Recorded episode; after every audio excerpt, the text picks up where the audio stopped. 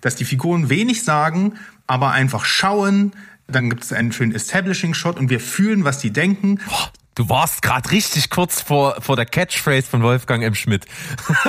Vielleicht gucke ich davor. den ja doch heimlich.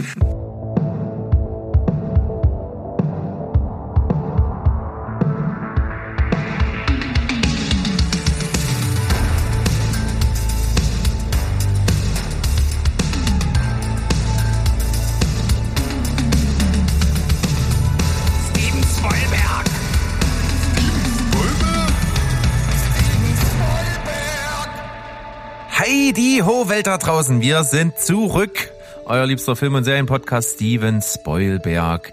Und auch meine Stimme ist mal wieder dabei, auch wenn das in letzter Zeit rar war. Und ich kann gleich nochmal ganz offiziell das Statement an der Stelle raushauen.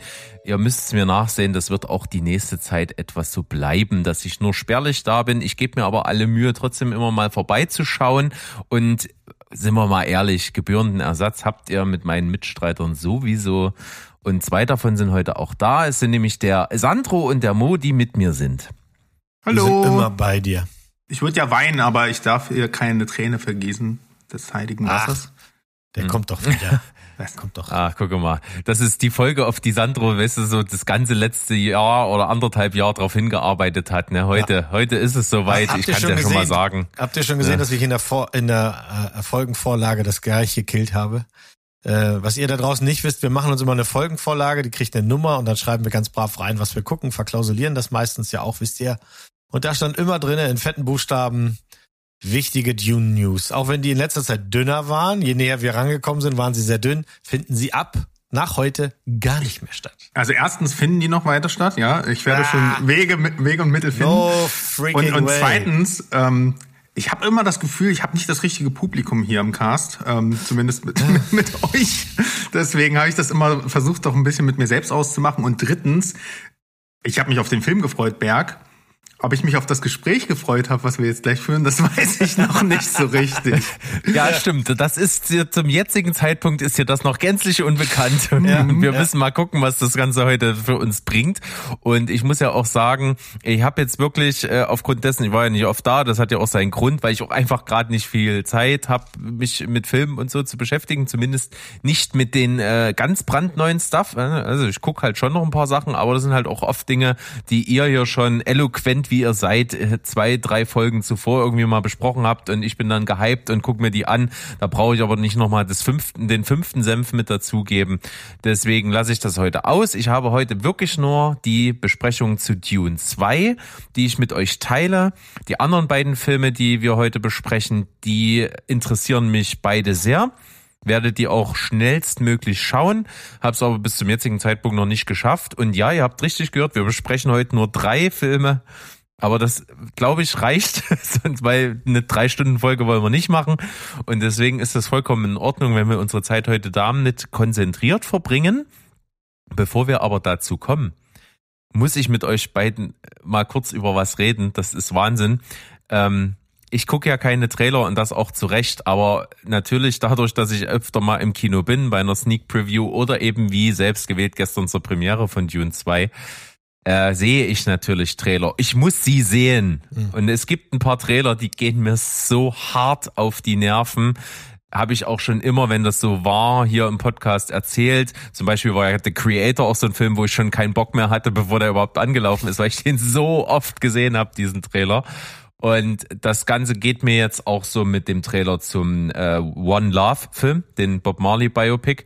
Den habe ich auch schon zum Erbrechen kotzig oft gesehen. Und ich sehe den Trailer schon an, dass das ein mittelmäßiger Film wird. Also, aber darüber will ich auch nicht reden, denn ich habe einen Trailer gesehen, wo ich es nicht fassen kann, dass es diesen Film wirklich geben wird. Darf ich raten? Sandro meldet sich. Äh, ich war äh, gestern auch ähm, im, im, im, im Trailer-Vorprogramm von Dune Chantal im Märchenland. Ja, Chantal im Märchenland. so an euch Alter, gedacht. Was ist denn das? Was ist das? Wir erinnern uns, es gab mal dieses große Phänomen Fuck you Goethe. Das hat's gegeben und da hat die eigentlich wunderbare Jella Hase hat die Chantal gespielt.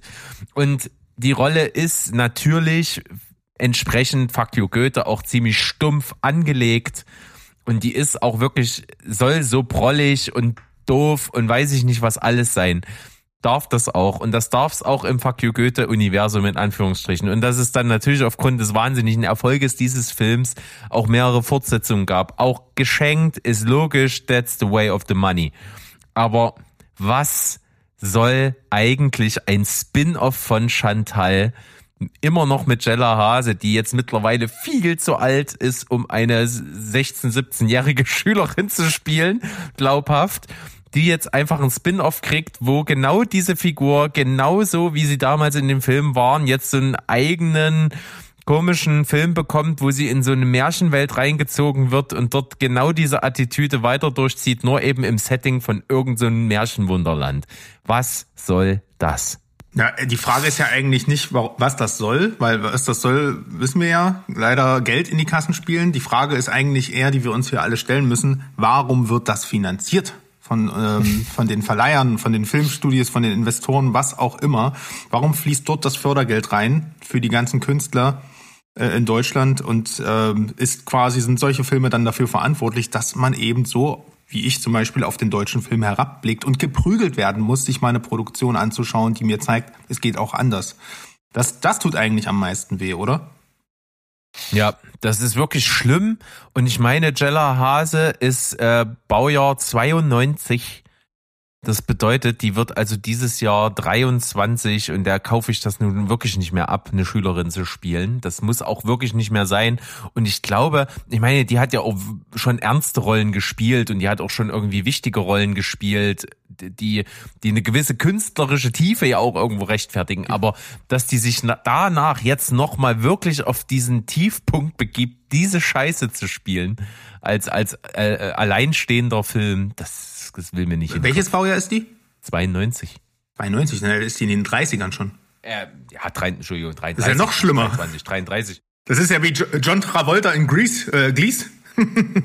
ich nehme mal an, die, die, die, diese ganze Gang, also auch um den Filmemacher äh, Bora Daktekin, Daktekin, der hat ja auch die You Goethes gemacht und Türkisch für Anfänger, der ruft einfach seine Gang an und dann drehen die mit ihm einen Film, weil es wahrscheinlich ein schönes Klima ist, das heutzutage ganz wichtig ist, ich weiß nicht, ob ihr in der ARD gerade ganz aktuell diese Doku gesehen habt, wie es an Sets zum Teil zugeht und ausgeht und so.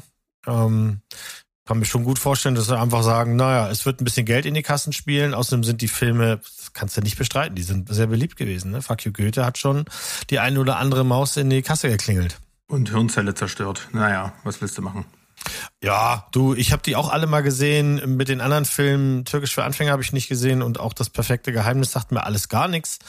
Aber das perfekte Geheimnis ist das deutsche Remake von diesem F Film, da die französische Version hieß Le Jeu und war auch von der Idee her ganz cool. Also einfach so ein Abend, wo sich Freunde treffen und dann beschließen, weil es irgendwie nervt, wir legen jetzt alle unsere Handys auf den Tisch und ähm, immer wenn ein Handy klingelt, wird das äh, genommen und allen vorgelesen und dann kommen natürlich die schmutzigen kleinen Geheimnisse alle so ans Licht und sowas.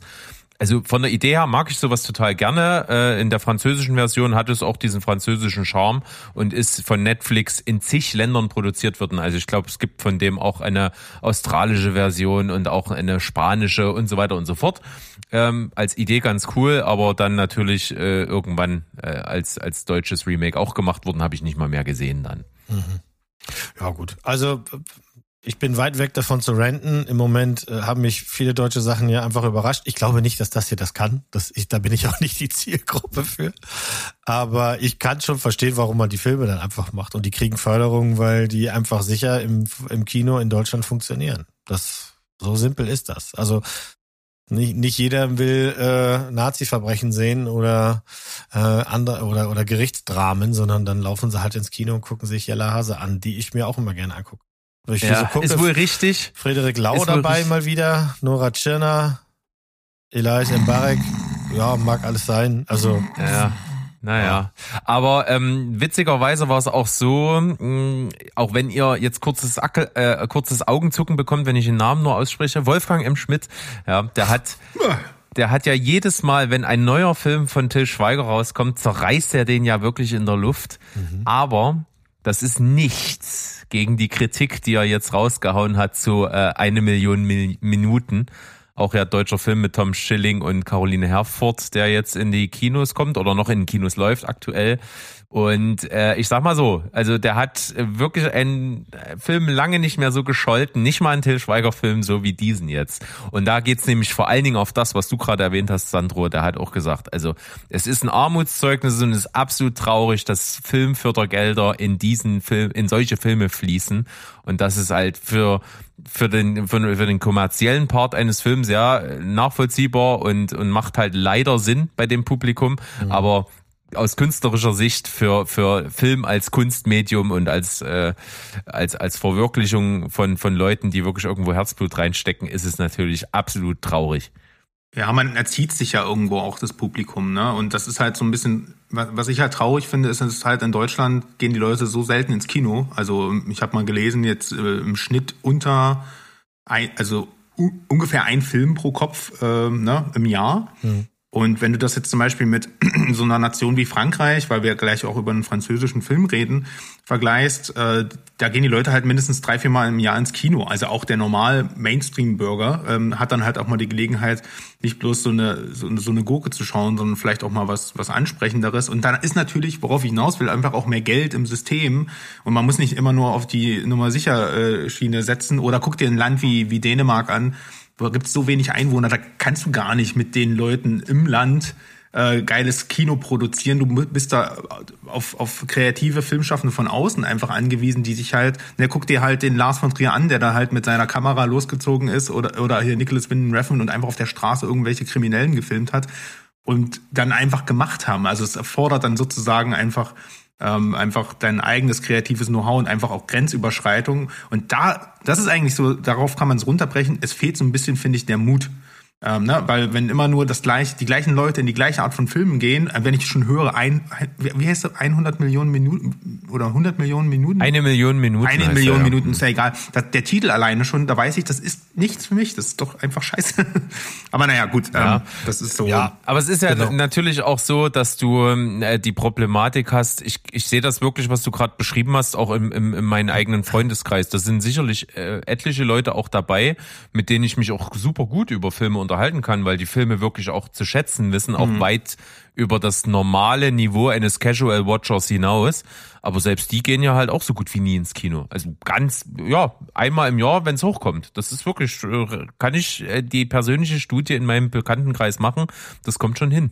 Und wir wissen ja auch, warum das so ist, denn du bist ja Teil des Problems. Hat uns Steven ja letzte Woche erklärt. ja, ich, ich bin gespannt. Ich habe es leider noch nicht hören können, wo, warum ich Teil oh. des Problems bin, aber ich nehme es einfach erstmal an. Oh ja, okay. ich, ich, ne, ich nehme diesen Preis. Ja, das kann ich ja sagen. Okay. Es geht vor allem um äh, Essen im Kino. Ähm, ne, das äh, haben wir ja gestern, na, wenn wir die Folge mm. aufnehmen, gestern ja auch wahrscheinlich alle wieder schön mitbekommen. Mm. Ähm, aber gut, ähm, wie wollen wir jetzt starten, Jungs? Mit dem Anfang. Genau, mit dem Anfang. Ich finde, Mo macht das ganz gut. Wir haben äh, heute ein bisschen sehr aktuelle Kost, kann man sagen. Wir beginnen einfach mal mit ähm, ja, Oscar-Material. Anatomie eines Falls ist gerade in aller Munde, ist auch ziemlich gut mit Kritiken ausgestattet worden, läuft in vielen äh, Filmfestivals sehr, sehr gut oder ist gelaufen und äh, hat neben Zone of Interest ja Sandra Hüller auch noch mehr ins Spotlight äh, international gesetzt. Und ich sag mal, die die ist ja seit, äh, also so gefühlt seit Toni Erdmann so in international aller Munde gewesen irgendwo, ist in einer breiten, weltweiten Masse ja auch irgendwo dann bekannt geworden. Und ja, macht jetzt mit ihrem Aufstieg mit den Filmen weiter und Anatomie eines Falls habe ich jetzt leider nicht gesehen, interessiert mich aber, werde ich auch demnächst mal nachholen, aber ihr beiden wisst zu berichten. Ja, wissen wir. Also erstmal bei der Oscarverleihung nächste, übernächste Woche, ne? Mhm. Fünf Nominierungen, unter anderem bester Film, beste Regie, beste Hauptdarstellerin für Sandra Hüller eben. Ist das im Grunde, wir haben uns vorhin darüber unterhalten, wer macht die Synopsen heute? Ich mache die Synopse, die ist relativ überschaubar. In, ähm, wir werden langsam an einen Haushalt ange, äh, eingeführt, der irgendwie in einem verschneiten französischen äh, Ort ist und da kommt es zu einem Todesfall und im Grunde ist Anatomie eines Falls oberflächlich ein Gerichtsdrama, weil wir viel Zeit im Gericht und mit der Ermittlung dieses Falles ne, verbringen. Wir haben im Grunde streng genommen zwei Hauptdarsteller, würde ich sagen. Also wir haben einmal eben die Sandra Hüller und dann haben wir noch ihren, ihren Sohn, der äh, Mann, der gleich am Anfang zu Tode kommt, ist auch kein Spoiler. Ähm, den sehen wir dann nochmal so ein bisschen in Flashbacks, aber eigentlich ist, ist die ganze Anatomie dieses Films bezieht sich auf diese beiden Gesichter. Alle anderen treten kurz auf, treten dann auch wieder ab. Ähm, ich muss mal gleich fragen, du hast ihn ja geguckt, Sandro? Ja, genau. Die ganzen Lorbeeren, die hier auf der Straße liegen, die man ja zur Seite fegen muss, wenn man an diesen Film ran muss, äh, sind die deiner Meinung nach verdient? Oh Mann, ey. Ich, ich hau direkt rein. Du haust direkt rein. Also, ja, das werde ich bei den anderen heute auch alles machen. Also, oh Gott, da mache ich mir auf was gefasst. Also, ich finde, Jein. Und zwar habe ich noch nie so sehr Jein empfunden wie in diesem Film, weil ich finde, es ist ein, für mich war es ein sehr packender Film, der auch vor allem für die, für die Schauspiel, ähm, Lorbeeren, die er bekommt, auch die, die hat er meines Erachtens auch absolut verdient. Aber es, ich, wenn ich, wenn ich eine Punchline bringen müsste, würde ich sagen, es ist der, der Film, der hässlichste Film, der mir gut gefallen hat, den ich je gesehen habe. okay. Also es ist ein, es ist kein Film fürs Auge. Es ist mhm. äh, so, als würdest du deinem ähm, abends beim ZDF durchseppen und äh, sagen, mhm. oh, die kenne ich ja. Mhm. Und dass der Film für bester Film okay, bester Film ist vielleicht viele Departments, lass ich mal so stehen einfach, aber beste Regie nominiert ist, das geht mir überhaupt nicht in den Kopf. Also das sieht aus mhm. wie, ja, passt, Kamera, ja, Licht kannst du, lass einfach stehen, lass aus. Ja, ist wissen, aber auch eine Kunst. Das ja. ist auch irgendwo ja gewollt, aber das, ich musste schon mehrfach, oh, es war schon, es war schon eine Grenzerfahrung, wirklich wie, wie ähm, nicht filmisch dieser Film aussieht, wenn ihr versteht, was mhm. ich meine. Mhm. Also ich war auch sehr gespannt, weil den hatten im Vorfeld schon viele Leute eben empfohlen und wir haben ihn ja schon seit letztem Jahr auf Listen auftauchen sehen und wir hatten halt nicht die Möglichkeit, äh, ihn zu gucken und kaum war er hier bei auf Prime veröffentlicht und nein, nicht umsonst, sondern ihr könnt ihn da kaufen. Der kostet im Moment 11,99 Euro. Das heißt, der Sandro ist über seinen ganz großen Sparfuchsschatten gesprungen. Aber den kannst du auch kaufen, nicht bloß leihen. Das ist wieder genau, was anderes. den kannst du kaufen. Das habe ich auch gemacht. Mm, ähm, ich finde, das kann man auch machen und dafür ist er allemal auf jeden Fall gut. Vielleicht ähm, mir fehlt also das richtige Wort. Irgendwas scheint mir vielleicht zu fehlen, dass ich dieser äh, französischen Gerichtsgeschichte äh, gerade so nach hinten raus nicht viel abgewinnen konnte. Ähm, aber es ist auf jeden Fall auch einer der Filme, die nachhallen. Das muss ich schon sagen. Den habe ich jetzt also schon, ich weiß nicht, wann wir geschrieben haben, Sandro, ist schon ein paar Tage her. Der ist auf jeden Fall nachgehalten. Ich bin immer noch nicht sicher, dass der auf dieser Bestenliste sein sollte, aber äh, gehen wir mal so ein bisschen ins Detail. Es kommt halt zu diesem Unfall und ähm, die Sandra, gespielt von Sandra Hüller, kommt nach Hause oder der Sohn kommt, der Sohn ist sehbehindert, kommt mit seinem Hund Snoop ähm, vom Spaziergang zurück und Snoop entdeckt im Grunde die Leiche und der, der, der äh, Sohn holt dann seine Mutter und dann ist da die Leiche und dann kommt die Polizei und dieses ganze Pepapo. Und da würde man an der Stelle denken, ja gut, dann ist jetzt halt einfach irgendwie zur Unfall gekommen. Aber wir haben in der Eingangsszene schon feststellen können, dass im Grunde in dem Haushalt schlechte Luft war. Jetzt mal ganz platt ausgedrückt.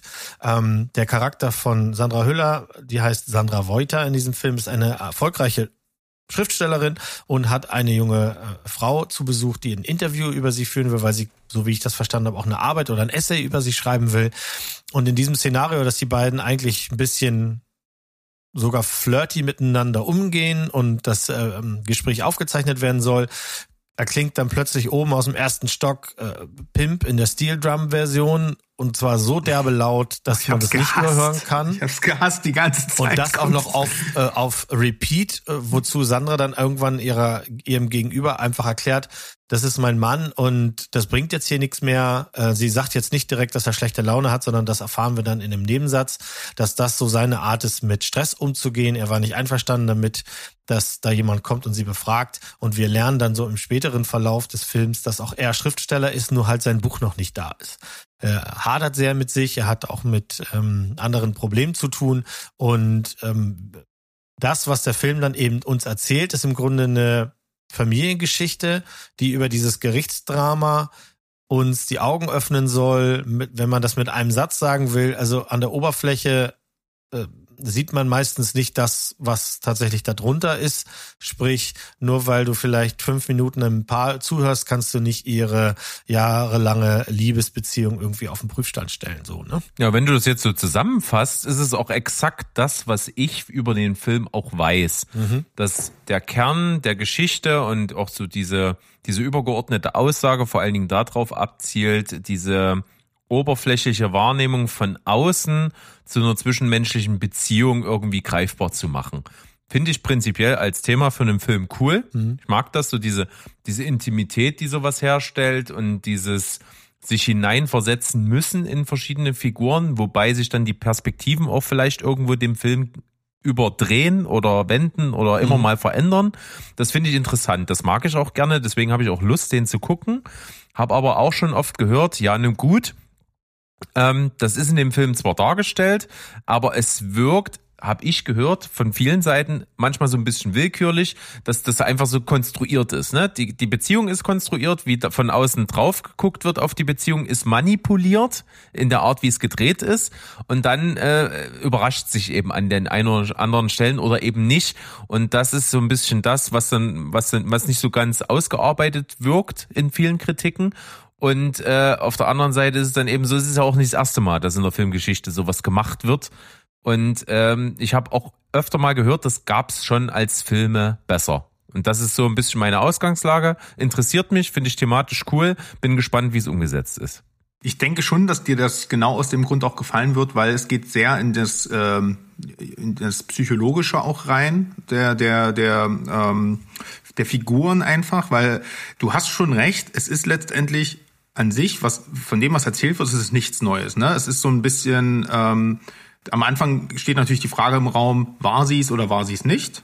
Aber es wird relativ schnell egal, weil der Film gar nicht das zum Thema hat und das finde ich eigentlich ganz schön, sondern er konzentriert sich darauf, was durch diese Frage eigentlich mit den Figuren passiert. Also nicht nur mit Sandra, sondern auch mit mit ihrem Sohn, der ja dann auch mit reingezogen wird, mit ihrer Umwelt auch. Ähm, ne, der, da gibt's ja ihren Verteidiger, mit dem gibt's auch eine Vorgeschichte.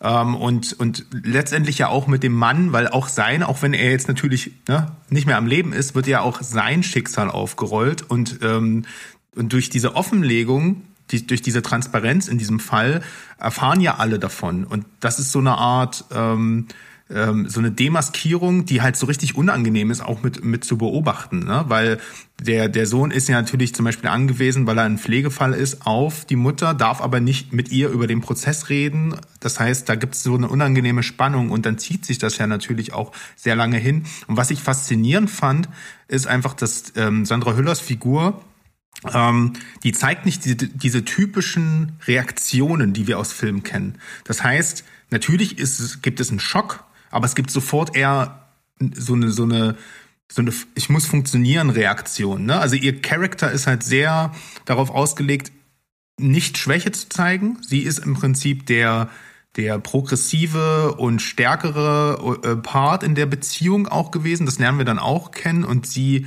versucht nach außen hin auch diese Schwäche nicht zuzulassen und also ist generell eher ein Mensch, der sich immer ähm, von von Niederschlägen oder von von Rückschlägen, sage ich jetzt mal, nicht beeinflussen lässt, sondern ein, einfach gerade noch versucht ähm, sich einen neuen Weg zu finden. Ne? Und so herrscht nämlich auch ganz ganz schnell ähm, kommt kommen auch Motive wie Eifersucht oder sowas in dieses Gespräch rein, weil die, die Motive für einen möglichen Mord ja hinterfragt werden müssen und es sich schnell herauskristallisiert, sie ist als Autorin wesentlich erfolgreicher und wesentlich schneller und wesentlich kompetenter gewesen als ihr Mann, der eigentlich dann irgendwann nur noch äh, quasi aufgegeben hat, der offensichtlich vielleicht auch depressiv war, der gar nicht imstande war, ähm, dieses Leben zu führen. Sie wirft ihm auf der anderen Seite ja wiederum vor, ähm, dass dass die, ne, die sind ja quasi in den französischen Alpen, äh, nicht in den französischen Alpen, die, wo sind die hingezogen?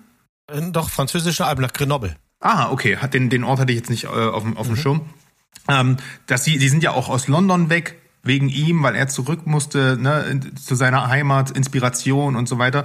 Und letztendlich äh, ist es so ein, so ein Sog aus, so, aus, aus Vorwürfen und Verstrickungen und, und Sachen, die eigentlich mit dem Fall dann gar nichts mehr zu tun haben. Und deswegen auch Anatomie eines Falls, einfach doppeldeutig des Falles natürlich. Es wird sehr, sehr, sehr ähm, stark auch untersucht, wie kann man da aus dem Fenster gefallen sein? Wie könnt, könnte das zum Tode geführt haben? Wie können da äh, Spritzer an, an die Garage oder äh, Laube gespritzt sein, äh, Blutspritzer?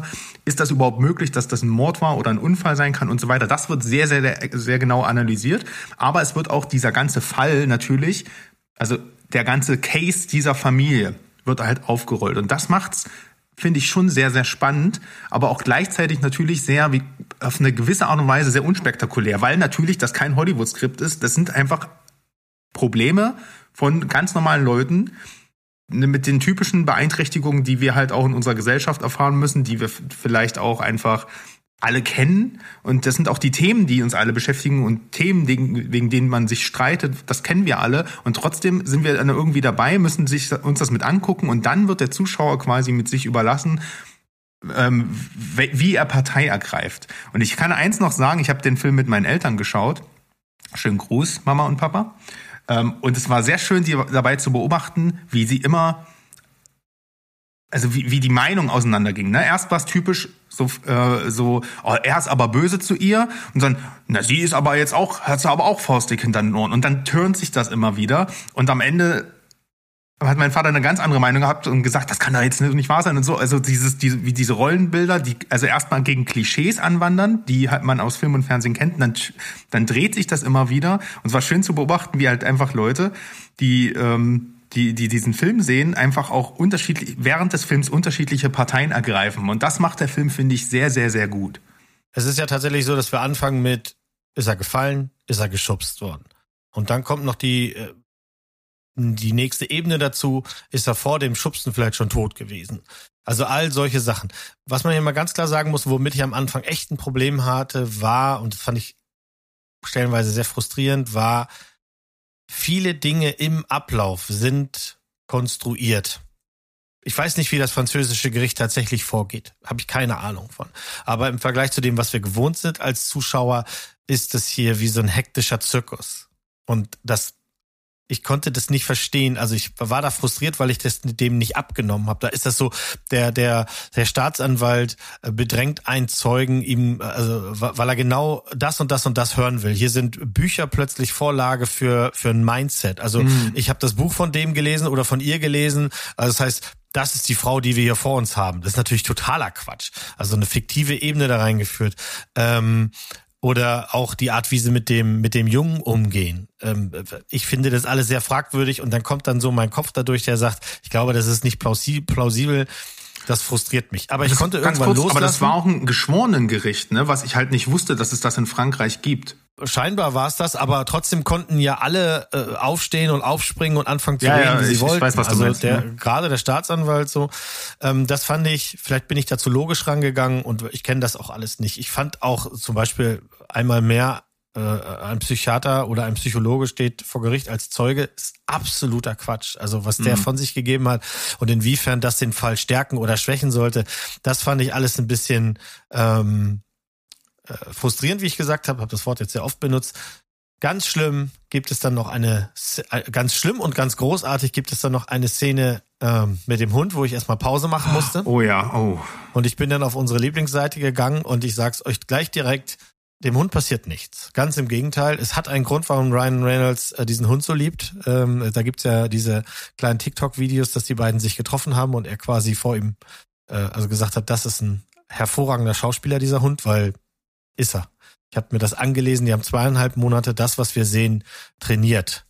Und das ist erschreckend realistisch, was der Hund da spielt. Das ist, ist grandios. Also wenn ich eins mitnehme, dann, dass ich jetzt noch mehr Achtung davor habe, ähm, wie Border Collies arbeiten. Das ist, das ist echt der Hammer. Ich konnte aber auch, um einmal zurückzukommen zu dem, was du eingangs gesagt hast, ich konnte dieser fragilen oder spröden Art der Kamera schon was abgewinnen.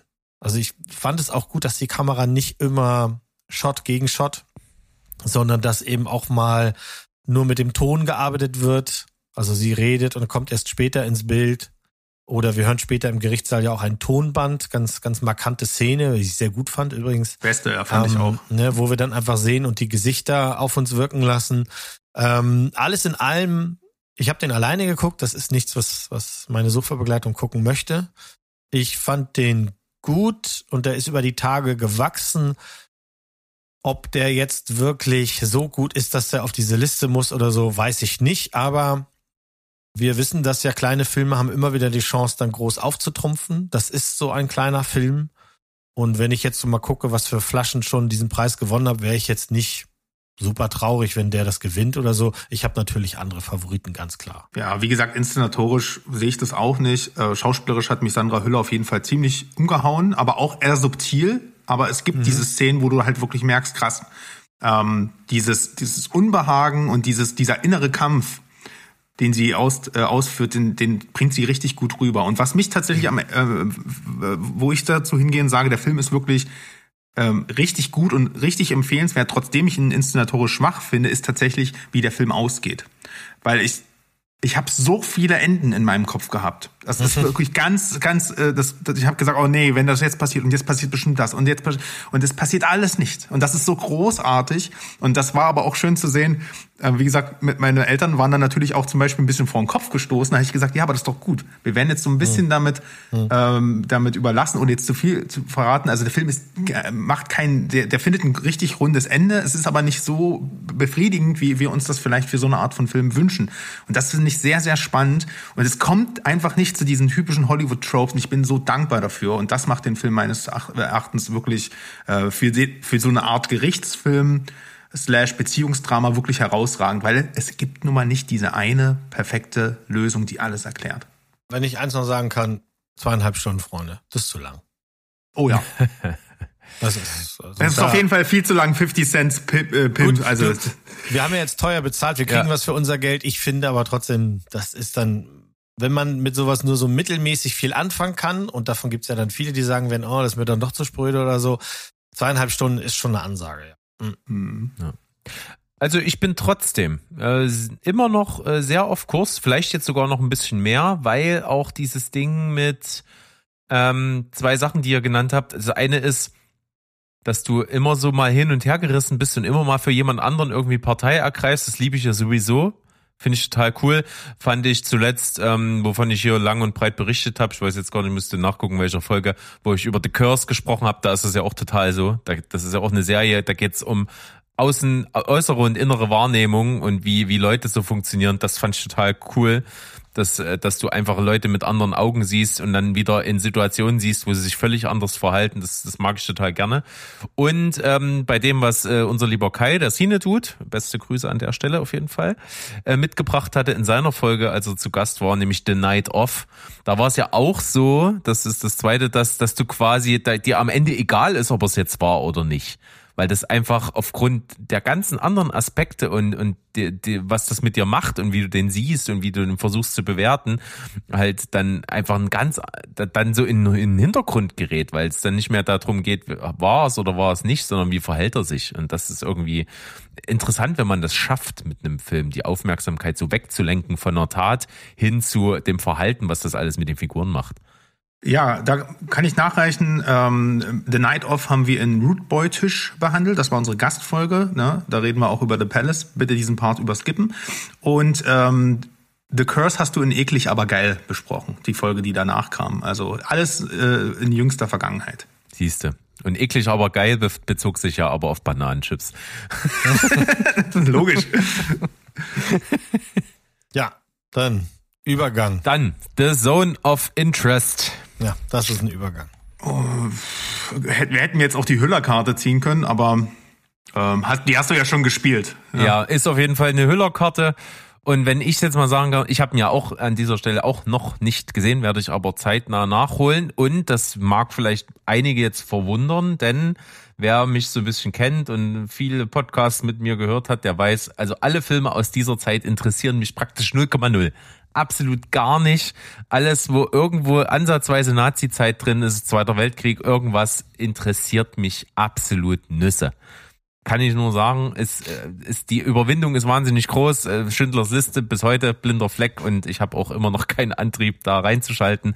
Aber hier bin ich interessiert, denn es geht wieder mal um eine völlige andere Perspektive und das macht auf jeden Fall für mich viel mehr Reiz aus als alles andere, was da behandelt wurde und ich bin sehr gespannt.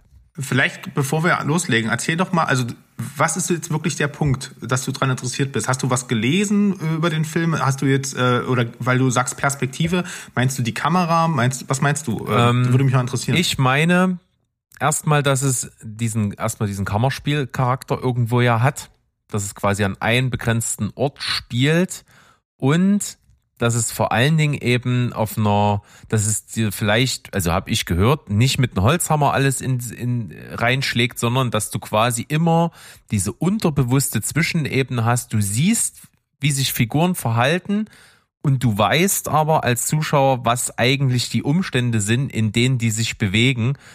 Und das läuft so auseinander, dass du daraus halt Bände an, an Psyche ablesen kannst. Und das mag ich total gerne. Mhm. Und Jonathan Glazer spielt ja hier eine Rolle oder eher nicht? Bist du mit seinem Werk vertraut? Ich habe, glaube ich, Skin ist eine Under the Skin ist mhm. von ihm, oder? Ja. Das ist der Film, den wir alle geguckt haben, weil wir gesehen haben, ey, Scarlett Johansson ist nackt, geil. Und dann haben wir, genau. haben wir, haben wir ähm, am Ende des Films gedacht, oh okay, was zur Hölle habe ich da gesehen?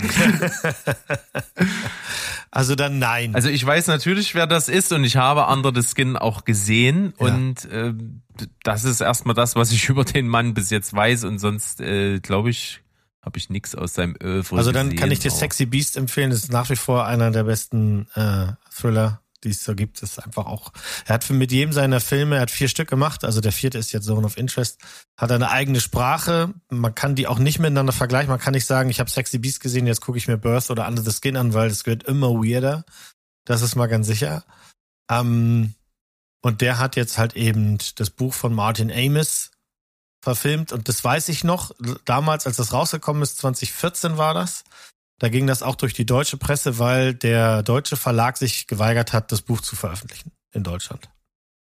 Äh, Martin Amis war damals schon bekannt dafür, dass er einfach gerne sich mit allen anlegt.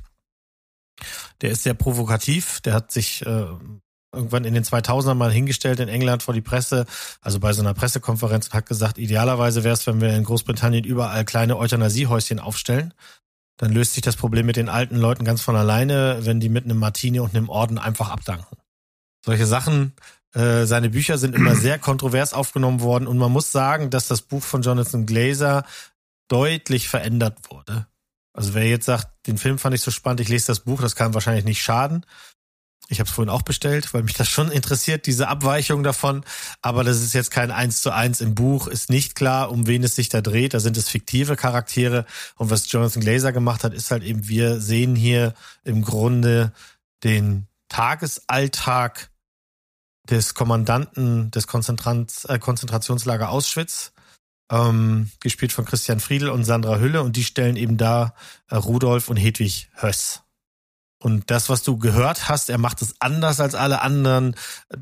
Das ist, das ist richtig. Also hat, das, was wahrscheinlich am bekanntesten ist, ist, dass er im Haus 20 oder 22 Kameras so positioniert hat, dass sie quasi wie in einem Big Brother Container funktionieren.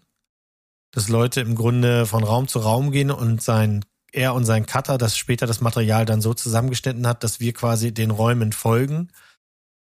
Dass es auch hier in diesem Film gibt es nicht das, was man erwartet, das typische Shot gegen Shot, wenn sich zwei Leute unterhalten. Was ganz wichtiges ist, ich habe den Film mit ähm, Kopfhörer genossen, hm.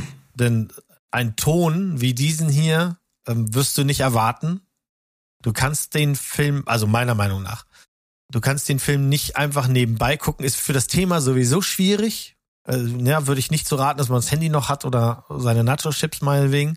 Ähm, aber was der Ton macht, ist wirklich nachhaltig äh, war es bei mir äh, bewegend. Ich habe schon ein paar Kritiken jetzt auch in unserer Bubble und auf Instagram gelesen, dass einige sagen, mir fehlt hier genau das, was der Film nicht gibt, nämlich diese die Auseinandersetzung auf dem auf dem Niveau, wie wir es schon kennen. Also über das Grauen zu reden, haben schon viele gemacht. Und dass ähm, Auschwitz-Filme, KZ-Filme gibt es auch schon einige. Und es gibt wirklich gute und auch bewegende und die Dramen dahinter, gar keine Frage. Aber das wollte dieser Film ja gar nicht. Und das ist genau das, was mich zu dem Film hinzieht. Ich will genau nicht dieses fünfmal durchgekaute, ja, es war alles so schrecklich und natürlich war es das. Nee. Aber ich, es gibt 5000 gute Filme darüber. Das ist okay. Und deswegen finde ich das auch mit dem Ton so interessant, dass quasi der ja das Bindeglied ist zwischen diesen Schrecken, ne, die du quasi äh, im Ton ja irgendwo hast mhm. und dann völlig andere Bilder dazu mhm. siehst oder und, und dass aber der Ton immer die Verbindung in deinem Kopf schafft, ah ja, aber wir, wir machen uns klar, wo wir uns gerade befinden und über was für banale Scheiße die Figuren reden im Kontext dessen, was da gerade abgeht. Ja, und was halt hier wirklich passiert, und davor kann man sich nicht beschützen, glaube ich, wenn du wirklich den Film da auch auf dich wirken lässt, ist, du verstehst alle Probleme und Sorgen in diesem Film. Du machst dich, ob du willst oder nicht, kannst du verstehen, warum es für Hedwig Höss plötzlich schlimm ist, wenn es dann heißt, ihr Mann wird versetzt. Ja, dieses Haus, wo sie leben, den Garten, den sie gebaut hat, den überhaupt den Raum, den sie geschaffen haben in den vier Jahren, in der, in dem äh, sie dort schon leben oder sowas, das ist ihr Paradies. Und wir sehen also einer Familie dabei zu, wie sie in Paradies leben. Und ein, ein einzelner Brief sorgt im Grunde für, für sie, für die größte Bedrohung, der sie je standhalten musste, während sie von Juden gestohlene Reichtümer entgegennimmt, ein Pelzmantel, Satinwäsche, als wäre das ganz normal. Die haben ja keine Verwendung dafür. Ja, wenn ihre Mutter kommt, die dann sagt, ach, ist vielleicht die ehemalige Nachbarin, äh, ähm, für die du mal geputzt hast, jetzt drüben? Ne? Quasi auf der Arbeit, wo dein Mann gerade ist. Es ist so bizarr. Also ich, man, man, ihr hört das wahrscheinlich oder sowas. Ich finde, das ist einer der besten Filme, die ich seit langem gesehen habe. Und ich verstehe nicht, wenn jemand sich, ähm, wenn jemand kritisiert, mir ist das nicht zu, ähm, zu, mir ist das nicht Holocaust genug. Also mir hat das gelangt. Volles Brot. Weil ich habe das, man ertappt sich dabei, dass du, du weißt, also wir alle wissen, wie es funktioniert, wenn du etwas ignorierst. Und zwar so lange oder dein Leben lang ignorierst. Nehmen wir mal, ihr wisst es ja, ich bin vegan und ich habe halt 40 Jahre ignoriert, was Fleischessen heißt, de facto. Ja, also die Unterbringung der Tiere, alles unwürdig etc. Aber wir haben Mechanismen, die dafür sorgen, dass wir das ignorieren und in unserer eigenen Blase dafür sorgen, dass es uns gut geht. Und bei sowas, bei dieser Film holt das alles raus übertragen eben auf, auf diese Grausamkeiten, über die man gar nicht reden kann. Und deswegen ganz, für ganz viele, es gibt ja auch ganz viele, die sagen, ich gucke mir das nicht an, weil ich bin dem müde oder irgendwie so. Ja. In, oftmals ist es doch gar nicht, dass sie, dass sie müde sind, davon zu hören, sondern ich glaube, es ist einfach die Angst, sich damit auseinanderzusetzen und das nicht adäquat zu können. Weil wir können das doch gar nicht erfassen, was da passiert ist, was da gemacht wurde. Ne, das ist doch gerade, ich weiß nicht, wirst du nicht gesehen haben, es gibt auch ein Gerichtsdrama, die, die ähm, über die Nürnberger Prozesse, das glaube ich aus den 60ern oder sowas. Und das ist auch so ein Film, da unterhalten die sich, die Gefangenen, die vor Gericht stehen, in einer Nebenszene im, im, im, beim Essen darüber, dass der eine sagt, das kann doch gar nicht sein, dass wir das alles gemacht haben. Wie, wie, so gut organisiert sind wir doch gar nicht. Wir könnten doch gar nicht Millionen von Menschen umbringen. Und dann erklärt ihm ein anderer Mitgefangener, der mit ihm dann vor Gericht stehen wird, rein technisch, wie das geklappt hat. Und das ist so erschütternd, dass du da denkst, alleine mit diesem Kalkül daran zu gehen. Und dieser Film sagt halt, und das ist halt das, auch das Kontroverse, im Grunde sind die keine Monster, sondern einfach Menschen, die eine Aufgabe bekommen haben.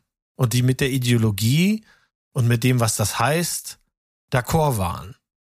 So schlimm wir das finden. Und nebenbei wachsen die Kinder auf. Und du weißt genau, das ist so in denen drinne, das ist so, weißt du, da, es gibt so eine, eine Szene, wo der kleine Junge, da wird es ein bisschen lauter nebenan und der Ton macht das halt eben, wir, wir hören, was da passiert und der kleine Junge ist alleine am Spielen, stellt sich ans Fenster und reagiert quasi auf diesen Dialog, den er da hört. Das ist so gruselig, finde ich. Uff, ähm, also vielleicht darauf nochmal eingehend, ähm, was du gerade erwähnt hast, äh, Nürnberger Prozesse, wie er ihm das technisch erklärt hat. Das war auch so eine Komponente des Films, die mich ähm, ja, weiß ich nicht, ziemlich verstört hat. Hier wird gar nicht ja. über Menschen oder Juden, nee. was auch immer gesprochen. Hier, ich habe das notiert, ich weiß, was du jetzt sagen wirst. Das ist der Ladungen, Hammer. Kapazitäten, ja. wir müssen mal schauen, wie viel Ladung in der einer Einheit und da wird die ganze Zeit, du könntest denken, hä, über, ja. über was, über was Übers für ein... Brotbacken reden die. Ja, wir reden über das Brotbacken, wirklich, ohne Scheiß. Wenn du den Ton ausmachen würdest und hier und da mal vielleicht eine Spiegelung im Fenster nicht mitbekommst, dann könntest du auch denken, hä, was, was, um was geht's hier eigentlich? Ist das ein Urlaubsvideo? Ähm, aber wirklich, also Modo hast du jetzt ein paar aufgeschrieben, äh, äh offensichtlich. Ja, ich habe ja aufge, also die sitzen zusammen. Im Grunde bekommt der Rudolf Föss irgendwann Besuch. Der Rudolf Föss und das historisch äh, kann man das vielleicht wissen und wenn nicht, kann man sich das relativ schnell anlesen. Ist tatsächlich maßgeblich dafür verantwortlich, dass aus den KZs diese effizienten Tötungsmaschinen geworden ist, weil er nicht, er, er konnte nicht anders als permanent an Verbesserungen zu arbeiten. Er hatte immer neue Ideen und hat sich die dann bauen lassen und hat sich dann mit Ingenieuren zusammengesetzt, die ihm auch immer wieder dann äh, neue Ideen eben rangetragen haben. Und ein, in einem dieser Gespräche nehmen wir halt teil, wie sie quasi im, im Studierzimmer sitzen, er in Socken, weil er seine schmutzigen Stiefel nicht in die Wohnung nimmt äh, mit den Herren. Und der, der eine Mann erklärt halt eben, äh, dass diese eine Kammer äh, äh, sehr, sehr heiß wird, während eine andere ab, schon abkühlt und dann kann die Ladung hier schon wieder rein. Das heißt, und Rudolf Höss fragt dann noch nach, also diese Kammer ist schon kalt, während die andere noch heiß ist. Und dann erklärt er ihm, ja, das ist ein Prinzip, das gegen den Uhrzeigersinn arbeitet und während hier noch schon entladen wird, können sie da hinten nachladen. Also. Völlig krank. Ja, die hatten halt, äh, die, die das ist, die, die du ertappst dich dabei, dass das eine Projektaufgabe ist. Ja. Weißt du, du, du verstehst genau, worüber die reden und du verstehst auch, mit welcher, mit welcher Idee sie dahinter rangehen. Für die ist, also wir müssen hier effizienter werden. Wir, wir müssen schneller werden wir, ne, und, äh, ähm, und das macht es halt gerade so kalt. Und, und da brauche ich eben nicht das kleine Mädchen im roten Mantel sehen. Ja, das kleine Mädchen im roten Mantel. Von was redest du da eigentlich? Das, äh, der Namensvetter dieses Podcasts, lieber Berg. Ähm, was soll ich sagen? Also das, ich, ich liebe Schindlers Liste, sagen wir das mal so. Steigen wir mal so ein. Ich finde, das ist ein ganz toller Film, der mich immer wieder zum Schluchzen bringt, wenn ich den sehe oder auch schon nur dran denke an gewisse Szenen. Ähm, und dieser Film ist die Antithese dazu, obwohl es genau den gleichen Effekt hat. Nur hier also das, wenn ich an, an Zone of Interest vielleicht einen Kritikpunkt äußern würde, ähm, dann wäre es die, dass ich emotional nicht involviert bin. Das ist natürlich ein schwieriger Kritikpunkt, weil das will der Film nicht, äh, in keinster Art und Weise. Aber es ist jetzt nicht so, dass ich dann da sitze und am Ende heule, ähm, sondern es ist eher halt so, dass es mich wirklich die ganze Zeit zum Kopfschütteln, Nachdenken und äh, also wirklich, es ist ein Film, der, du sitzt halt am Ende da und bist einfach nur fassungslos, obwohl du das weißt. Und das ist etwas, was, ähm, was Dokumentationen teilweise nicht geschafft haben bei mir. Über das Sounddesign, aber eben auch dieses observierende, ähm, diese, diese, diese ähm, eine Kamera, die Mo schon erwähnt hat, dieser Look und Feel, das ist ja quasi der grausame Wes Anderson, dem wir hier folgen. Ne? Viele zentrierte Bilder, viele schön, also fast schon Urlaubsfeeling und dieses, dieses, dieser konträre Sound dazu. Und was mich halt wirklich fertig gemacht hat, ist, äh, ist die Tatsache, dass du die ganze Zeit ja dieses, du siehst Menschen zu, die menschlich sind. Und es fällt dir so leicht in Filmen wie Schindlers Liste einen Amon Goeth als Unmenschen, als zu betrachten. Ne? Amon Goeth war ein guter Kollege von Rudolf Höss. Und das, ähm, das geht in diesem Film nicht so wirklich. Du siehst normale Menschen, die auch tierlieb sind, die ihre Kinder gut behandeln, ähm, die einfach normale Probleme und Träume haben. Da geht's um Karriere, da geht's aber auch um, um, um Befindlichkeiten. Und du siehst Menschen und das macht es einfach so grausam, weil die, weil das alles so unmittelbar aneinander stattfindet, dass du nicht verstehen kannst, wie diese Menschen, wie diese Menschen überhaupt noch menschlich sein können. Und das, der Film zeigt dir das so schonungslos und kommentiert es aber gar nicht. Also bleibst du da mit dir selbst überlassen. Und wenn du dann diesen Film halt noch versuchst, zu interpretieren, was will uns denn dieses Szenario eigentlich sagen? Weil wir wissen ja alle, was, für was es steht. Aber wenn du dann die Frage stellst, wie viel davon hat sich denn verändert zum heutigen Tage. Ne? Vielleicht ist die Villa ne, wenn die jetzt stellvertretend für, für, für unser Leben, für unsere, für unseren Mikrokosmos steht, den wir beschützen wollen und für die, ne, wo wir alle unser Geld, Schmeiß, Tränen und Träume rein investieren. Wenn Auschwitz vor der, ne, hinter der, dem, der Mauer, äh, die Welt da draußen ist, ne, Israel, Kriege, was auch immer, Hunger und Leid, was wir einfach quasi ignorieren, weil uns geht's in unserem ne, in unserer Villa äh, gut oder wir sind dort einfach geschützt. Und wenn du die Mauer dann noch als, als, als, als Metapher für, äh, weiß ich nicht, Social Media, Smartphones, was auch immer uns davon ablenkt, hinter die Mauer zu blicken siehst, denkst du daran, kommst du ja unweigerlich zu, dazu zu hinterfragen, ja, wie viel Familie Höss steckt denn eigentlich auch in mir selbst? Und das finde ich so schrecklich, also so grausam einfach, dass sich der Film einfach, dass er dir das hinwirft und dann gibt's am Ende halt einfach noch eine Art und Weise, wie der Film das kommentiert, ohne es zu verbal zu kommentieren. Und das war wirklich so ein Moment, wo ich extrem geschluckt habe, wo es mir richtig übel wurde. Also nicht so, ich muss jetzt kotzen, sondern einfach nur, da ist dann der letzte Faden an Fiktion verloren gegangen oder der, die letzte Barriere, die mich ähm, daran festhalten ließ, das ist ja nur ein Film, ist dann komplett mhm. weg gewesen. Und Mo, du wirst, hast du gesehen, du wirst wissen, was ich meine. Aber insgesamt muss ich sagen, es ist einer der unangenehmsten Filme, die ich seit langem gesehen habe. Dagegen ist, da gucke ich mir nochmal Bo is Afraid an und habe eine gute Zeit, muss ich sagen. Nee, ich gucke den ja. auf jeden ich möchte ich merke, dass der der muss sacken, der muss auf jeden Fall sacken. Und was der bei mir natürlich gemacht hat, ich habe auch ein ja, also ich guck schon diese Thematik ganz gerne im Sinne von, ich mag halt eben auch, wenn man einen anderen Bezug dazu bezieht und das macht der Film halt eben und ähm, diese gesamte Tonlandschaft, auch den Nicht-Einsatz, und das muss man sagen, es gibt einen Nicht-Einsatz von Musik. Es gibt einen Soundtrack, den werden wir alle nicht hören.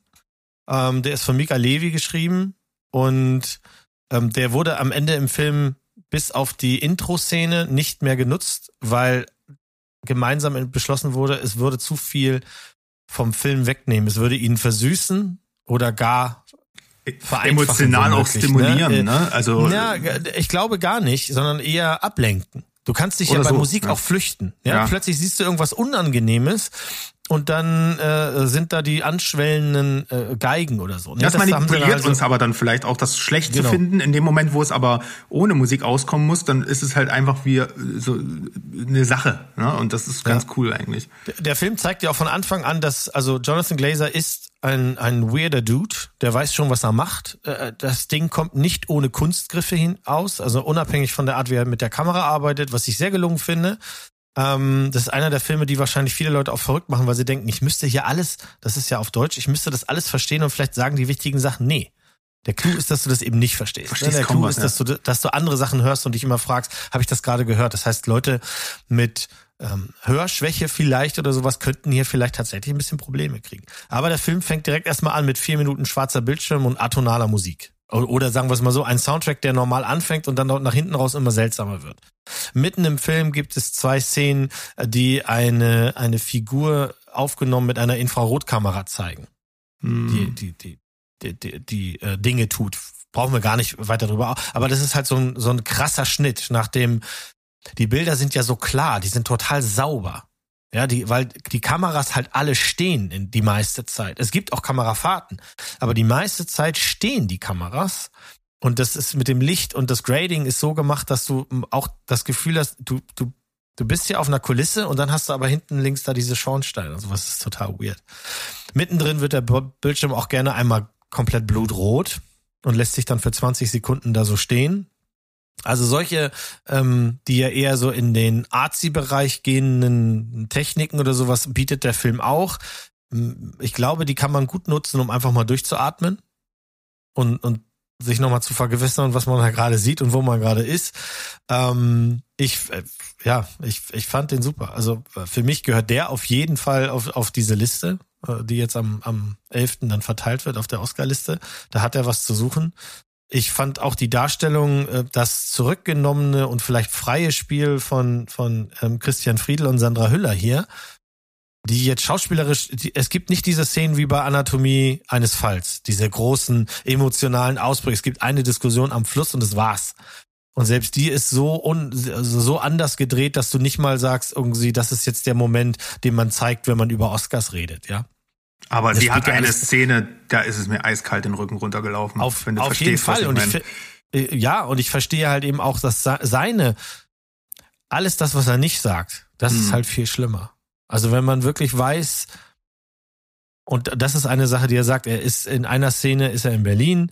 Ähm, er ist eingeladen. Es gibt einen großen Ball. Es gibt eine große Feier und es äh, findet statt in einem riesigen Saal mit mit zehn Meter hohen Decken und er äh, geht dann auch so ein, äh, äh ein paar Treppen hoch und steht an einem Balkon und, und dann guckt er so und dann denkt man, naja, der sieht sich das von oben an und abends am Telefon sagt er seiner Frau, nee, ich habe da oben gestanden und berechnet, wie ich äh, wohl die Gasanlagen bauen müsste, um so bei so einer Deckenhöhe die Leute umzubringen. Und da fällt dir nichts mehr zu ein. Also Hammer. Ich fand den Hammer. Also bin ich sehr gespannt, was auch unser Freund Steven äh, dazu sagt nächste Woche und ähm, was, was, was Berg dann sagt. Ihr habt wirklich viel jetzt dazu gesagt, wahnsinnig ja. viele Aspekte rausgeholt, ohne dass ich das Gefühl habe, ihr habt mir irgendwas verraten. Also das, mhm. das finde ich, finde ich wirklich gut und sehr spannend und um den Unterbau ähm, dieses was, äh, was im übertragenen Sinne Sandro hier angeführt hat, mit hier das Ganze mal auf unsere heutige Welt zu beziehen und vielleicht die Parallelen zu sehen zwischen gewissen Mechanismen in unserer Gesellschaft und wie wir so miteinander umgehen, was wir wahrnehmen und was nicht. Das ist auch genau das, was mich interessiert und was ich auch wirklich in dem Film sehen möchte, wie man das macht. Welche Mechanismen greifen, um, um das irgendwie begreifbar zu machen ähm, dass es vielleicht auch auf der nachvollziehbaren Ebene äh, Mechanismen gibt, gibt's ja heute auch, wo du dir deine Bubble baust, um dich psychisch auch irgendwo in Sicherheit zu bringen und deine psychische Gesundheit auch einfach zu erhalten. Mhm. Und da mhm. ist es eben, wie du auch als Beispiel hattest, ne, so mit dem Veganismus, wenn du einmal in dem, an dem Punkt bist, dass du irgendwas ausgeblendet hast, dann ist das für dich weg. Ja. Und wenn das weg ist, dann zählt nur noch das andere, was übrig bleibt. Und so ist es ja vielleicht damals auch, ne, um einfach zu verstehen, wie, wie Menschen getickt haben. Gerade auch die Rolle der Frau. Was, was bist denn du damals gewesen als, als Frau von irgendeinem Kommandanten? Keine Stimme, keine Möglichkeit zur Eigenständigkeit, kein, deine Meinung interessiert niemanden. Du hast nur dieses Leben. Und willst du dir dieses Leben, was du in diesem Rahmen hast, noch versauen, indem du jeden Tag drüber nachdenkst, wie schrecklich alles ist? Das ist nachvollziehbar, dass du dich geistig irgendwo in Sicherheit bringst. Und das mit allen Nuancen hier mal dargestellt zu sehen, das interessiert mich brennend. Werden wir sicherlich nochmal drüber reden, ne? Das sind auch die Filme, die, finde ich, diesen es gibt viele gute Kriegsfilme oder Themen, geschichtliche Filme, ne? Aber solche, das hat auch Oppenheimer einfach gut gemacht. Du kannst dich sehr lange hinter einem Mantel des historischen Stoffes verstecken. Aber in der letzten Szene von Oppenheimer wird dir klar, das ist nicht nur ein Problem dieses, die, dieser Erzählung. Und ähm, dann macht das was mit dir. Und das macht auch The Zone of Interest. Das sind zwei völlig unterschiedliche Filme, wie sie gemacht sind, aber das erreicht dieses Weiterdenken aus diesem Film heraus, aus der Geschichte, aus dem Drehbuch herausdenken, das zwingt dir halt gute Filme auf und The Zone of Interest ist definitiv einer. So, Amen. Jetzt kommen wir zum Grande Finale dieser Folge. Und ich möchte kurz einleiten. Dune Part 2.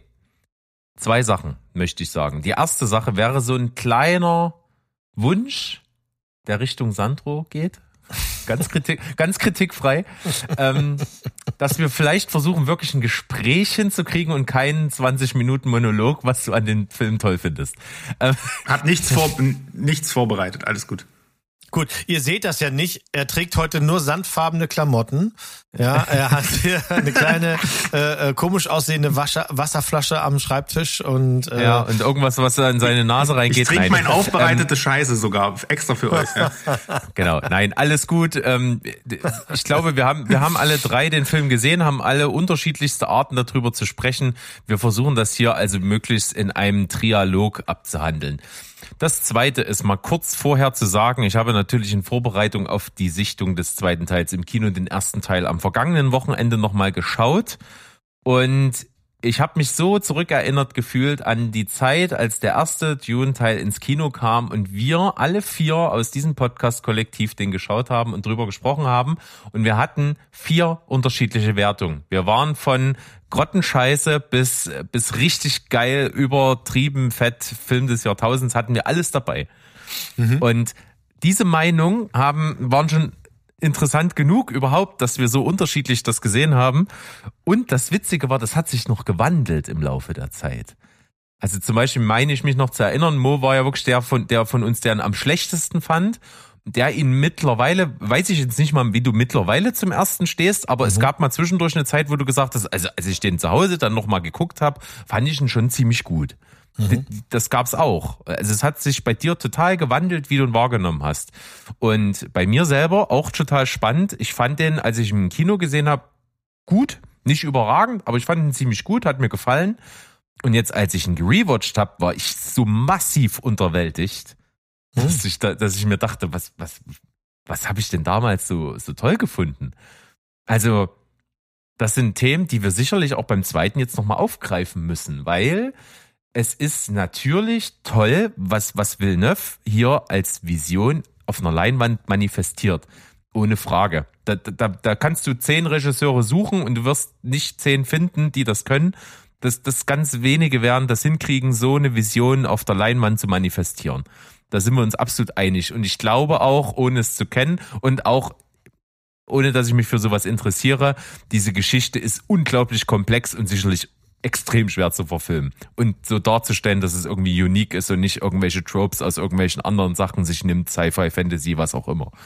Ähm, aber äh, das geht auch äh, auf Kosten dessen, finde ich, was, was so ein normaler Kinozuschauer ab kann. Und, und da finde ich mich wieder, weil ich bin eben kein Fan von großen Worldbuilding, von, von hier, da gibt's das Haus da und das Haus dort und, und die stehen so zueinander und vor tausend Jahren war mal das gewesen und seitdem gibt's eine Fehde und also das sind so Sachen, die interessieren mich so null. Mhm. Und trotzdem muss ich natürlich versuchen, das, was ich sehe, das baut alles darauf auf. Das mal als Vorwort von mir. Ja, ich habe auch noch so eins. Wie, genau, dann, dann gebe ich mal das Vorwort zu dir rüber. Ich bin ja. gespannt, was jetzt äh, als Diskussion so zwischen uns dreien rauskommt. Ist, das wird super. Also einmal, um deine Frage zu beantworten, wir haben den jetzt natürlich, das war schon Paulas Wunsch, dass wir den nochmal gucken. Das haben wir dann auf zwei Abende verteilen müssen. Der erste Teil ist ja auch schon nicht ganz lang, aber sie wollte unbedingt, ähm, äh, nachdem sie den ganzen Tag aus war, abends noch anfangen zu gucken. Haben wir also den ersten die erste Hälfte geguckt, nächsten Tag die zweite Hälfte. Ähm, damals war das bei mir wirklich so, ich fand den ein bisschen unterwältigend im Kino und da bleibe ich auch bei. Und der hat zu Hause am Bildschirm bei der Zweitsichtung gewonnen und ähm, ist jetzt relativ gleich geblieben jetzt bei der, beim, das ist mein dritter Watch, also kein Vergleich zu Sandro, der den schon 24 Mal oder so wahrscheinlich geguckt hat. Ähm, Paula hat aber exakt dasselbe gesagt wie ich. Für Paula war es der zweite Watch. Und sie hat gesagt, den fand sie diesmal besser. Also deutlich besser. Den ersten Teil. Ähm, dann, Witzig, bei mir umgekehrt. Ja. Witzig. Dann einmal, wenn ich jetzt nur rein mal gucke von Fansicht. Also ich, ich bin kein Fan von dem, nicht lange nicht wie Sandro. Ich habe die Bücher nicht gelesen und ähm, äh, habe auch die Serien, die haben alle so mittelmäßige Kritiken gekriegt. Das habe ich mir alles nicht angeguckt und äh, Direct-to-Video-Geschichten äh, und sowas. Aber rein aus Fansicht gesehen wäre das ein Franchise, was mich interessieren würde. Finde ich das super, dass der so einen Film kriegt, weil optisch ist der wirklich wieder lecker, gar keine Frage. Also äh, ganz besonders, äh, was wir äh, ähm, ich sag das auf jeden Fall falsch. Wie heißt der Gillian Prime, der Planet? Gilly Prime. Äh, ist egal. Harkon-Planet. Der Harkon-Planet. Die, die, die Tricktechnik, die da angewandt wird äh, von, von Villeneuve, ist einfach super. Das fand ich spitzenmäßig. Ähm, ähm, ist ja kein Spoiler, wenn man das sagt. Wir, wir Laien erfahren dann eben, dass das der Planet ist mit zwei Sonnen. Ja, der hat eine schwarze Sonne. Genau, die sorgt halt dafür, und das ist richtig geil umgesetzt, finde ich, im Film. Die sorgt halt das, dafür, dass je mehr du dich dieser Sonne näherst, sprich, du gehst, bist im Freien, wechselt das Bild im Grunde auf schwarz-weiß und in, wenn du dann wieder reingehst in den Raum, diese Nuancen, diese Übergänge, mm. wirklich, wo dann wieder Farbe da ist, brillant. Also und wirklich äh, kurz anschließend an, an tatsächlich äh, Zone of Interest, die haben das tatsächlich mit Infrarotlinsen gedreht. Das ist ja. also kein normales Schwarz-Weiß, sondern sie haben für IMAX Infrarotlinsen entwickelt. Das ist einfach nur krass. Also das heißt, wenn du da eine andere Farbe mit ins Spiel gebracht hättest, außer Schwarz und Weiß, hättest es schon wieder eine ganz andere Wirkung gehabt. Ne? Aber ja, ja. geil. Also optisch super. Vom ähm, äh, Character Building ähm, finde ich schon, dass der Film ein bisschen gelitten hat. Ich mochte aber zu meinem großen Erstaunen tatsächlich den ähm, Charakter, den Austin Butler hier gebracht hat, als Fate Nee. Rauter. Fate, Fate Rauter, Rauter, ja, fand ich, fand ich irgendwie so, so übertrieben, aber trotzdem auch irgendwie geil, gut gemacht. Ich meine, der Typ sieht auch bullig aus, der hat sich da wohl auch etliche Kilo für drauf, äh, drauf geschafft. Das fand ich alles, fand ich alles wirklich sehr gut. Es gibt ein paar Punkte, mit denen bin ich nicht d'accord und so overall muss ich jetzt sagen, bevor der Sandro loslegt und wir dann vielleicht ins, Detail nochmal gehen, bin ich tatsächlich wieder nach dem Kinobesuch underwhelmed, unterwältigt und fürchte, dass auch eine Zweitsichtung das nicht ändern wird, weil der Film jetzt Dinge tut, die für jemanden, der weiß, was da kommt, natürlich klar sind und erwartet wurden und so. Und ich wusste das alles nicht und hab halt ein bisschen zu viel von Sachen bekommen, die mich nicht interessieren. Und also das für mich ist das dieser Film ist ein super Beispiel für, der ist viel zu lang und viel zu kurz. Ne, ihr erinnert euch, das hatten wir auch erst vor kurzem. Ne, ich hätte gerne mehr davon gesehen, also bei ne, Killing of the Flower Moon. Ich hätte gerne mehr von was anderem gesehen und dafür von was anderem weniger. Also ihr könntet den kürzen, ihr könntet aber auch einfach anderes Zeug drehen. Und hier ist ganz viel, wo ich wirklich, wirklich vermisse, dass ich das nicht bekommen habe und dafür habe ich zu viel Titanic im Sand gehabt. Und diese ja, äh, Titanic äh, im Sand, also die Liebesgeschichte zwischen den beiden, habe ich zu keiner Sekunde geglaubt. Gar nicht. Ja. Null Feeling, no emotions, gar nichts. Das ist Das sind ja jetzt, genau. Das Sorry. sind ja jetzt auch Details, da kommen wir also, ja, wie du ja. schon sagst, bestimmt nochmal dazu. Wir machen auch hinten dran einen ganz kleinen Spoiler-Part. Du hast ja jetzt schon auch äh, quasi Fazit so ein bisschen gezogen. Und ähm, ich, ich wollte dann dazu sagen, weil das knüpft bei mir eben einfach an das an, was der erste Teil gemacht hat, den ich jetzt nochmal so frisch hab. Der erste Teil erzählt dir halt nicht viel Geschichte. Ne? Da ist die Geschichte ganz kurz erzählt. Wir haben einen Planeten, dort ist eine Ressource, die muss abgebaut werden. Wer die abbaut, kontrolliert die Galaxie so mehr oder weniger. Äh, da gibt's ein Haus, die Harkonnen, die das die das abgebaut haben bisher. Aber der Imperator, also der große Mann, der das äh, die Geschicke im Universum lenkt, legt fest, dass das Haus Atreides das ab jetzt macht. Und dann gibt's eine Verschwörung, die die Harkonnen rächen sich und wollen das übernehmen. Und der äh, Sohn der Neuen, der wird in die Wüste geschickt und muss dort bestehen. Das ist die Geschichte vom ersten Teil. Dafür auch wahnsinnig lang für das bisschen Story. Und was mich so ärgert und was mich jetzt eben bei der Zweitsichtung so wahnsinnig geärgert hat, ist, dass der erste Teil mir unglaublich viel zeigt, nichts erklärt und dann immer alle Fans, inklusive Sandro, ankommen und sagen, ja, im Buch ist das so und das ist total geil dargestellt, ist super dargestellt, gehe ich mit. Aber als jemand, der da nicht drin steckt, ist dir das alles so egal, weil es dir nicht nicht an dich rangetragen wird. Der Film macht auch kein Hehl daraus, dass er dir das nicht erklären möchte. Und ich dachte, jetzt kommt im zweiten Teil vielleicht, dass das mir der Film mal ein bisschen was erklärt. Und im Großen und Ganzen macht er das auch nicht. Ein bisschen mehr schon als der erste, aber auch jetzt nicht so wesentlich, dass ich sage, hm, jetzt verstehe ich die ganzen Zusammenhänge, jetzt weiß ich, wo das herkommt. Was ich sehe ist, vieles, was ich hier gesehen habe, interessiert mich total. Ich bin bei dir mit dem Planeten der Harkonnen und so mega geil. Dachte ich mir, das war der Moment, wo im Film für mich die Fahrt aufkam, wo ich auf einmal total gefesselt war, weil ich dachte, oh geil, ich sehe jetzt Sachen, die sind so cool. Vielleicht erklärt mir das sogar noch jemand dazu. Und naja, und dann kommen so diese ganzen Punkte. Das mal so vorweg von mir. Jetzt kommen, hören wir erstmal Sandro zu, der kann uns äh, deutlich eloquenter auch erklären, was das so ein bisschen alles auf sich hat, äh, warum er das vielleicht gut findet, was da alles so Vielleicht. wie erzählt wird. Wir sehen es gleich. Sandro, deine Bühne. Das, das, The stage is yours. Das kann ich und das kann ich und will ich tatsächlich auch gar nicht so, weil ähm, ich, es ist einfach faszinierend, euch zuzuhören. Ihr habt vollkommen recht. Und das ist ja das, ähm, ich, ich kann mich nicht als Kritiker dieses Filmes ähm, irgendwie berufen, weil, ähm, also ich kann es direkt sagen, ich finde, das ist ein absolutes Brettmeisterwerk. Ich bin total hin und weg. Äh, vor allem in Kombination mit Teil 1, aber äh, ich habe ja als äh, nach, als Teil 1 der Abspann kam und die alle frustriert im Kino saß, ja gedacht, oh, wenn der so weitermacht mit der Story, dann wird das ein absolutes Epos, was ich einfach je, jedes Jahr viermal gucken werde. Und bisher ist es ja auch passiert. Und er macht das. Also er geht all in. Ich bin als, als Fan, als Fanboy hier komplett drin und kann das nicht, ich kann den nicht als Kritiker bewerten, diesen Film. Es geht, es ist mir nicht möglich. Aber das Geile ist, ich sehe äh, ich höre und sehe viele Kritiken zu diesem Film, der ja auch einen absoluten Hype jetzt mittlerweile entwickelt hat. Ich freue mich sehr darüber. Ähm, ne, es stand ja auch mal zur Debatte, dass es vielleicht gar keinen zweiten Teil gibt, weil so krass erfolgreich war der erste nicht, äh, auch weil er parallel im Streaming lief und sowas. Stellt euch mal vor, äh, das, ach, das ist un un unglaublich. Also das wäre einfach dann da zu Ende.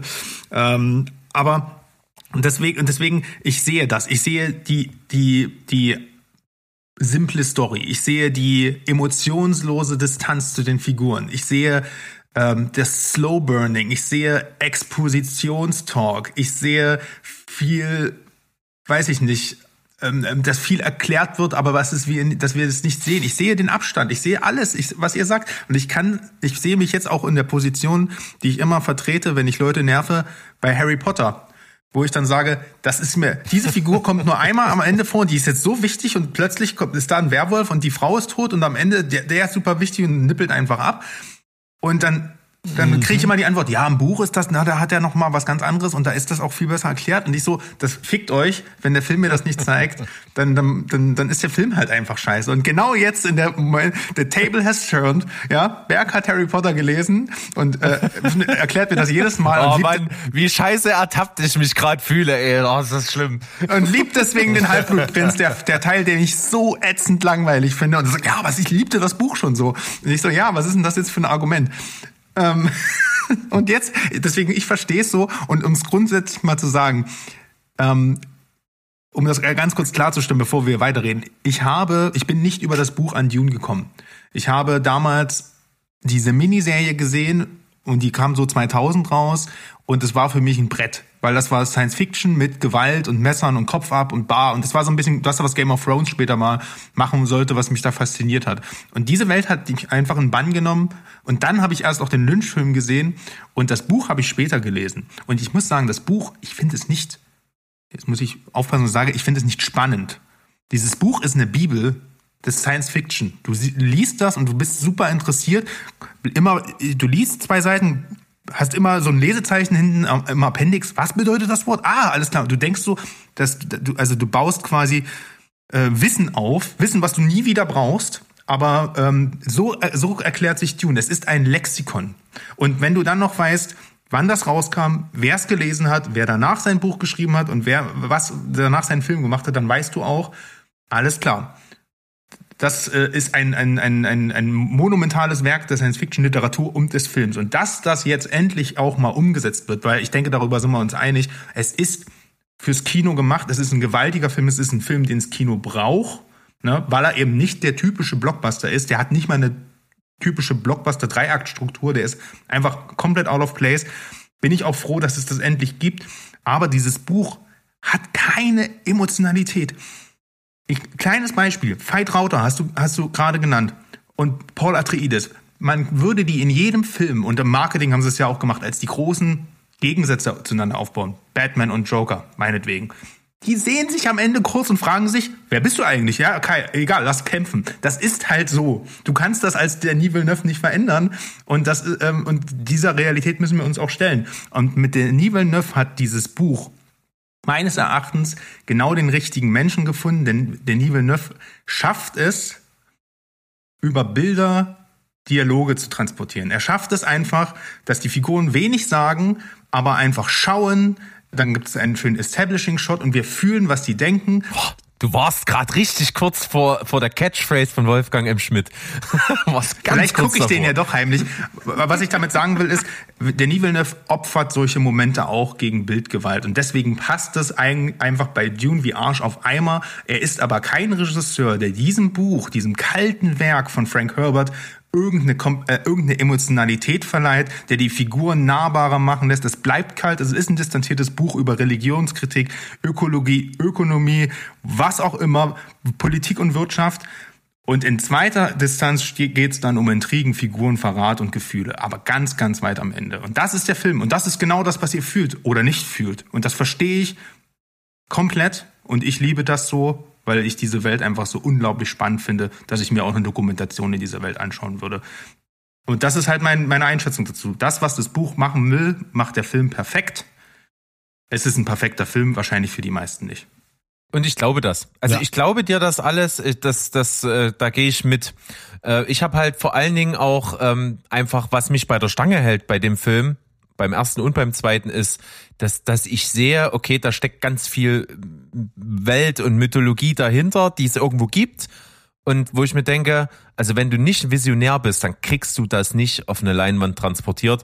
Und ohne zu wissen, was wirklich dahinter steht in, in der Hintergrundgeschichte, sehe ich das und denke mir, boah, ich glaube, das hätte man viel geiler nicht machen können.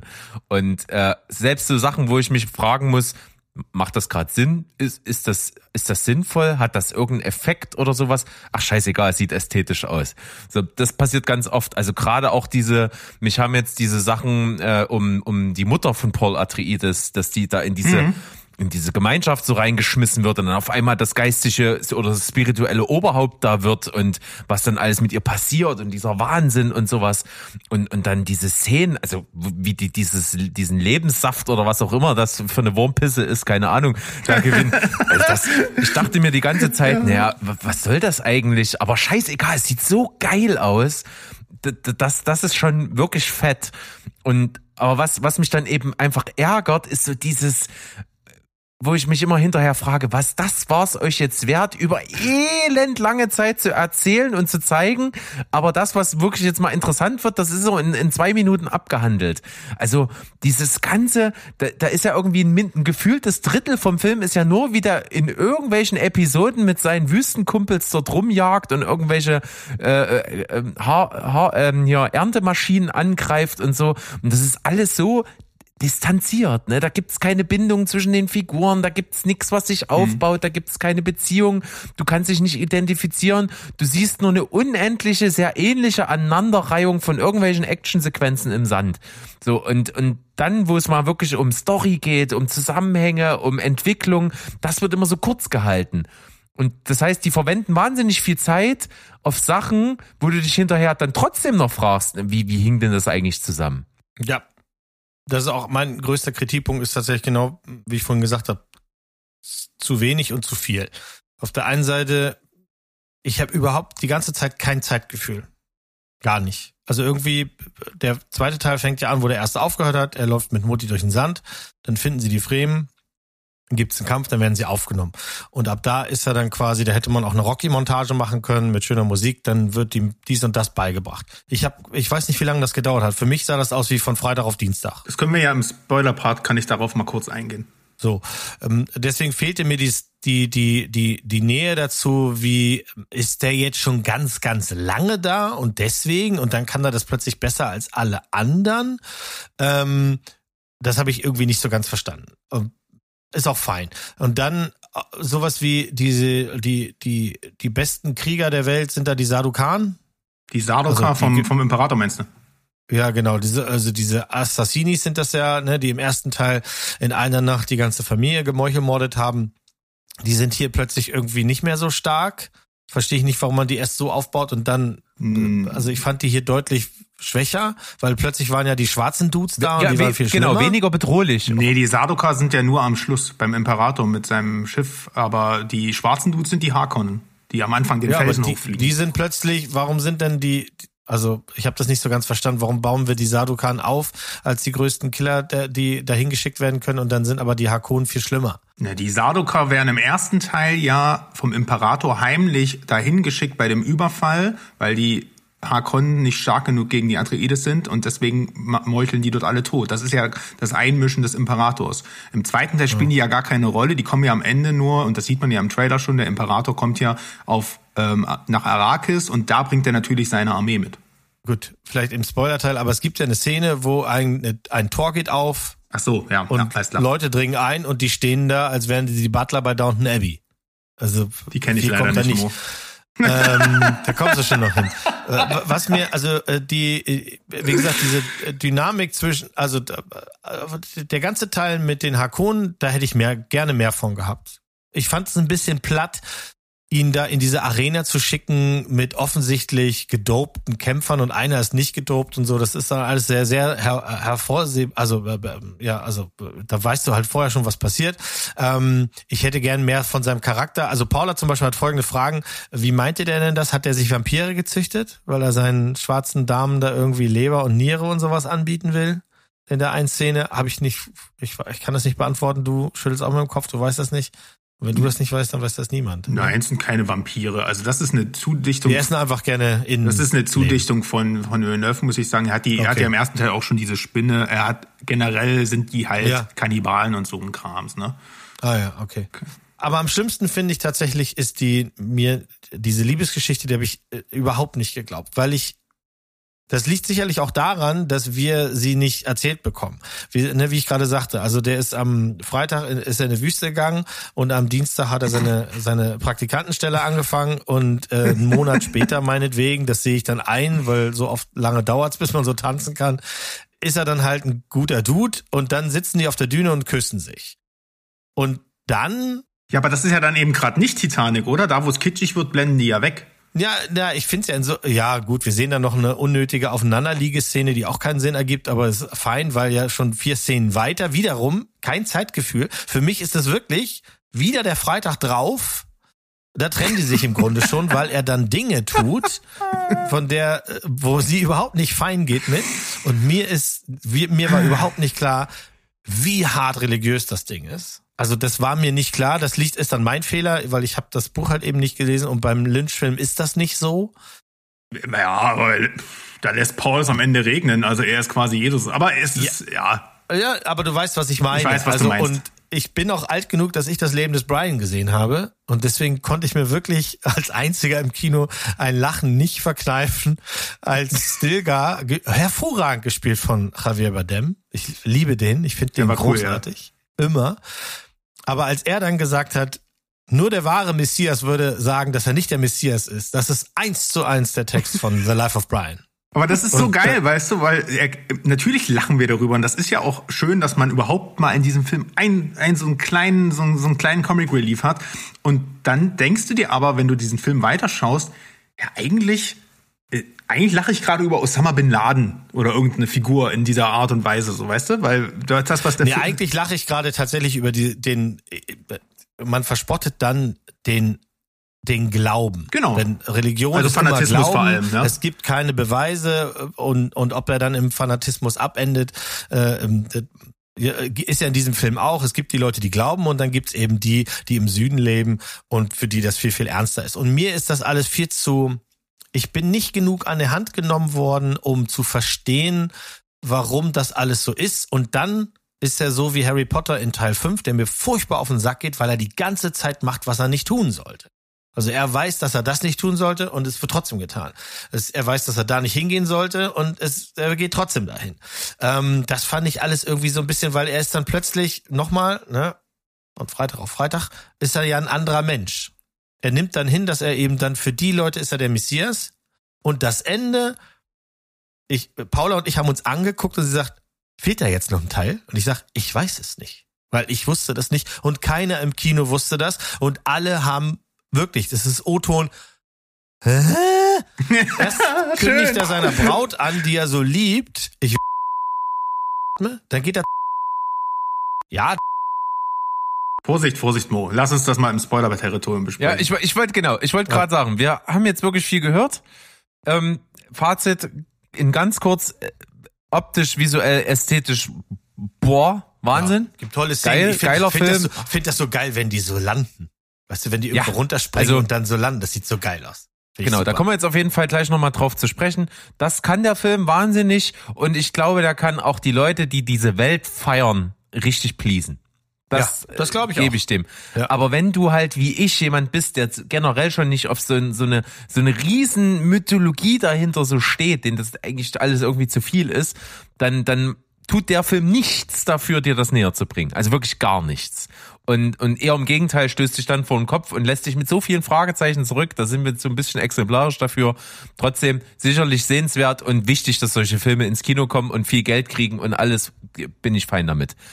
Spoiler-Part geht los. Jetzt kommt ein Spoiler. Wir verraten euch, wie der Film ausgeht.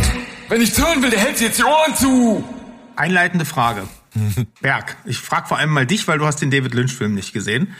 Warum gibt es überhaupt das Spice? Warum sind die alle so heiß da drauf? Ja, weil das doch die äh, das, äh, das so eine also jetzt ist jetzt kein Treibstoff, aber es macht irgendwie dieses Reisen im Weltraum möglich. Sehr gut. Hättest du, gut, du hast den Film jetzt noch mal geschaut, ne? Ähm, ja. Das ist natürlich ein Aspekt. Also das, der Treibstoff des Films, die Handlung. Ne? Wenn er am Ende sagt, ich richte die Atomwaffen auf das Spice-Vorkommen und löse damit eine Kettenreaktion aus, das ist das Öl in unserer Welt, was auch immer.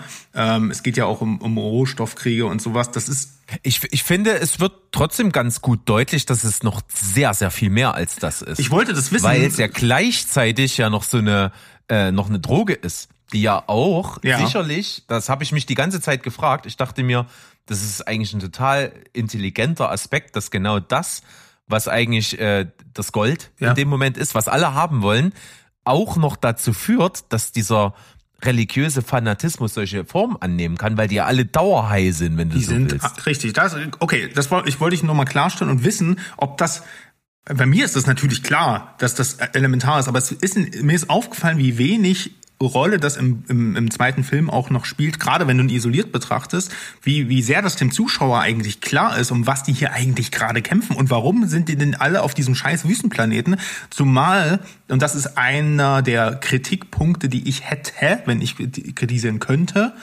ähm, die Raumfahrergilde keine Rolle spielt. Du siehst am Anfang des ersten Films kurz Daft Punk aus, der, aus dem Pokéball kommen und dann fragst du dich, warum sind die Dudes da? Was haben die für Goldfischhelme? Mhm. Das sind die Gildennavigatoren. Das sind im, im David Lynch-Film ist das noch ein großer Blobfisch mit, mit blauen Augen, mhm. der da reingeschoben Geil. wird. Das ist eine Geil. sehr weirde Szene, die es aber tatsächlich, muss man auch sagen, im Buch nicht gibt. Die hat sich der Meister selbst ausgedacht. Aber tatsächlich ist das sehr, sehr wichtig, weil die sind dafür verantwortlich, dass überhaupt navigiert werden kann, weil es gibt ja dort keine Technik, es gab einen KI-Krieg und so weiter, die haben keine Computer, es gibt Mentaten, menschlich Computer und da habe ich schon mal alles erklärt. Wenn du das nicht weißt, dann hast du null Ahnung, um was die eigentlich die ganze Zeit kämpfen. Warum kämpfen die mit Messern und manchmal mit Kanonen? Ja, wegen Schilden. Kannst du in der Wüste nicht anmachen, lockt nämlich die Würmer an. Aha, sehr interessant. Aber das wollte ich mal wissen, der Film und das gut, auch mal eine Information, äh, gut zu wissen. Ja, nee, das sagen Sie, das sagen Sie in einem Nebensatz. Hast du wohl nicht zugehört? Ja, eben. Aber das ist so interessant. Nee, aber was Sie zum Beispiel nicht sagen, was ist eine legitime Frage, finde ich von mir. Ja, frag mal. Die, die wissen ja, wie Schusswaffen gehen, weil die haben welche. Warum benutzen sie keine? Lasguns sind das sozusagen. Das sind so eine Art Laser. Bist, bist ja, aber warum benutzen sie die nicht einfach im Nahkampf auch, sondern bringen sich alle nur mit Schwertern um? Na, die, die Lasguns kannst du nicht auf Schilder abfeuern. Die haben ja alle Körperschilder. Explodiert, zack, weg. Die, die müssen mit dem Messer durch. Das siehst, das ist ja das. Äh, Ah, okay. Ja, danke. Hast mir wieder was äh, äh, rübergebracht. Na, die können mit den, mit, den, mit den Kanonen die Harvester runterschießen, weil die ja. kein Schild haben, weil die ja ernten müssen und, das, und diese Ballons ja. dranhängen. Ähm, aber okay, okay, okay. ja, genau. Okay. Also es ist alles also, sehr durchdacht. Auch die kleinen Ventilatoren, Alter, die die hinten in den Anzügen haben. Das ist alles, jede, jede Schraube in diesem Design ist halt einfach so. Ey, das Design ist super. Ja. Äh, wie gesagt, für, für, für die Technik und das Aussehen kriegst du von mir wirklich keine keine Kritik. Kritik gibt's maßgeblich für mich wirklich, weil ich diesen Charakterwechsel von Paul nicht genug nachvollziehen kann. Dass er im ersten Teil ist er noch eben der der der kleine Junge und ähm, im nächsten ah ja. Teil oder dann sehen wir dazu, dass er halt relativ schnell, weil kein Zeitgefühl, wird er nicht nur A zu einem Mann, sondern spielt auch mit der Rolle, die ihm gegeben wird, weil das ist ja so, die hat er sich nicht ausgesucht, sondern seine Mutter ist da schon sehr manipulativ und sagt, du weißt schon, dass du der äh, Messias bist hier für die alle und äh, die haben unterschiedliche Namen dafür und wir lernen dann eben auch, dass im Grunde die selbst die Mutter, die ja zu den äh, Bennett Gesserit gehört, auch ihre eigenen Ziele wieder verfolgt, während die im Grunde das große Ganze steuern etc. Ich konnte das eben nicht nachvollziehen, dass er dann gewisse Dinge tut. Also zum Beispiel relativ am Ende ist ja der Spoilerteil, mhm. er liebt sie abgöttisch und will aber trotzdem mit der Braut, die wir drei Szenen vorher kennengelernt haben, kopulieren und will alles will fein machen. Er nicht. Ja, aber aber äh, wir werden ja zurückgelassen damit. Wir wissen das ja nicht. Das konnte ich noch nachvollziehen. Äh, was aber zu dem, was du gerade beschrieben hast, auch wirklich beiträgt, ich, ich mag ihn wirklich unglaublich gerne. Ich finde Timothy Chalamet Wahnsinn. Ich mag, was er macht und ich glaube, wir werden noch ganz viel von ihm sehen. aber er ist halt wirklich überhaupt kein Typ, den ich in Messias abkaufe oder eine charismatische Anführerfigur, zu denen alle aufblicken. Das, Total das, krass. Das fällt mir so unglaublich schwer. Davor das, hatte ich so das Angst. Das ist für mich einfach nur ein unscheinbarer Lauch. Davor hatte ich wirklich ja. so Angst. Man muss ja sagen, Paul ist im Buch 16, genauso wie Fate. Ne? Die haben die ja schon ein kleines bisschen älter gemacht. Timo ist, glaube ich, 28 oder so. Und ich hatte davor Angst, weil er, Timo, äh, Timo äh, Timothy kann natürlich sehr gut den jungen Atreides spielen, den Thronerben, den Prinzen, aber hinten raus die Messias-Figur schwierig. Mich hat er komplett umgehauen. Ich fand das richtig gut von der Range. Also mich hat, also ich habe es nicht so krass erwartet. Ich möchte aber noch mal ganz kurz darauf eingehen, was, was du gesagt hast, weil wir jetzt im Spoiler-Part drüber reden können. Also im Buch ist, sind die bei den Fremen und als der James Wasser, als James Wasser genommen wurde, das was wir am Anfang gesehen, vergehen danach zwei Jahre. Paul und Shani bekommen einen verfickten Sohn, der heißt Leto der Erste. Das haben die rausgenommen. Villeneuve hat sich, also, er hat sich viele Wege um sehr weirden Shit drumherum gebaut. Er, einerseits hat er das Kind von Paul und Shani rausgestrichen. Da hätte der Mo mir jetzt aber was erzählt, wenn die plötzlich noch einen Sohn um die Ecke laufen haben, obwohl ja. die sich nur zweimal angeguckt haben. Ähm, mhm. Ähm, das zum einen, dieser Sohn wird getötet von Harkonnen. Einfach mal übelst krank. Und äh, was dazu kommt, Lady Jessica ist ja den ganzen Film lang schwanger und wir sehen ja, wie die Tochter, also die Schwester von, von Paul, ähm, Alia, die im nächsten Film eine große Rolle spielt, deswegen hat, durfte Anya Taylor-Joy mal ganz kurz reinwinken. Ähm, Ach, das ist das ungeborene Kind? Die ist das ungeborene ja, das Kind. Das konnte man aber verstehen. Da warst du gerade Nachos essen, wa? Nein, habe ich gar nicht gerafft. Interessant. Sie ist nämlich die absolute oberkrasseste Bene Gesserit überhaupt, die alles von allen Vorfahren der Bene Gesserit jetzt auf dem Kasten hat. Und ja klar, wenn die schon als Embryo mit der mit der reden kann, das genau. ist mir schon klar. nee, das ist das ist ja wegen der Wurmpisse so.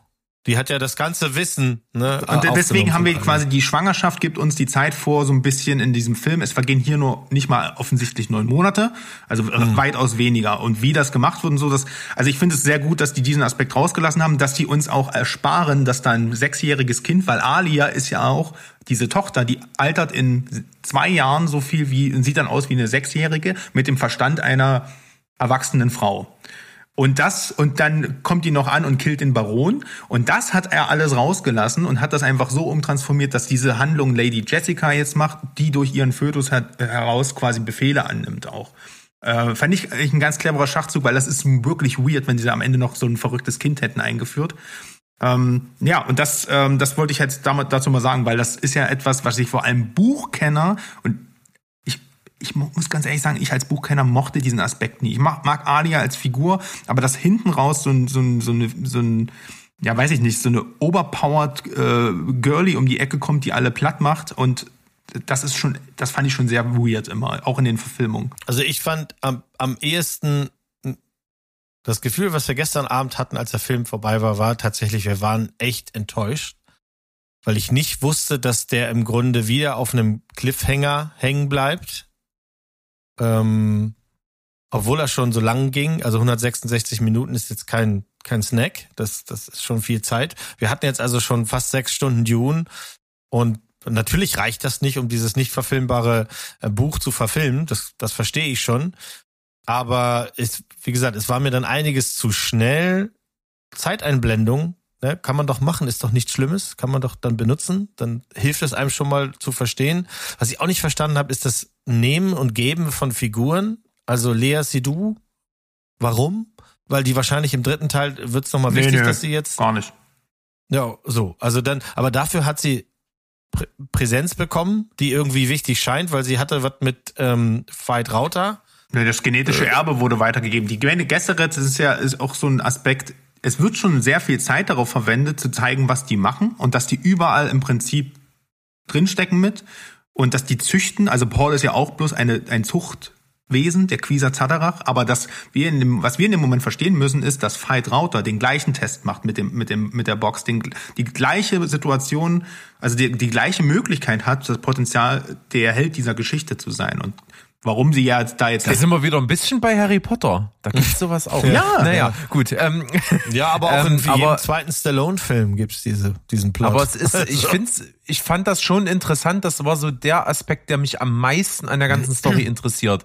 Ich mag dieses Bene Gesserit-Ding, dass die wirklich in, dass die eigentlich immer im Hintergrund stehen, aber eigentlich die komplette Macht haben, weil die über Generationen hinweg wirklich Pläne schmieden. Das ist auch dieser eine, das hat mich schon irgendwie gemeinblowt, dass die sagt, ja, über 90 Generationen hinweg haben wir die beobachtet und aufgebaut und dann festgestellt, na, war doch nicht so das, was wir uns erhofft haben, deswegen haben wir das da beendet.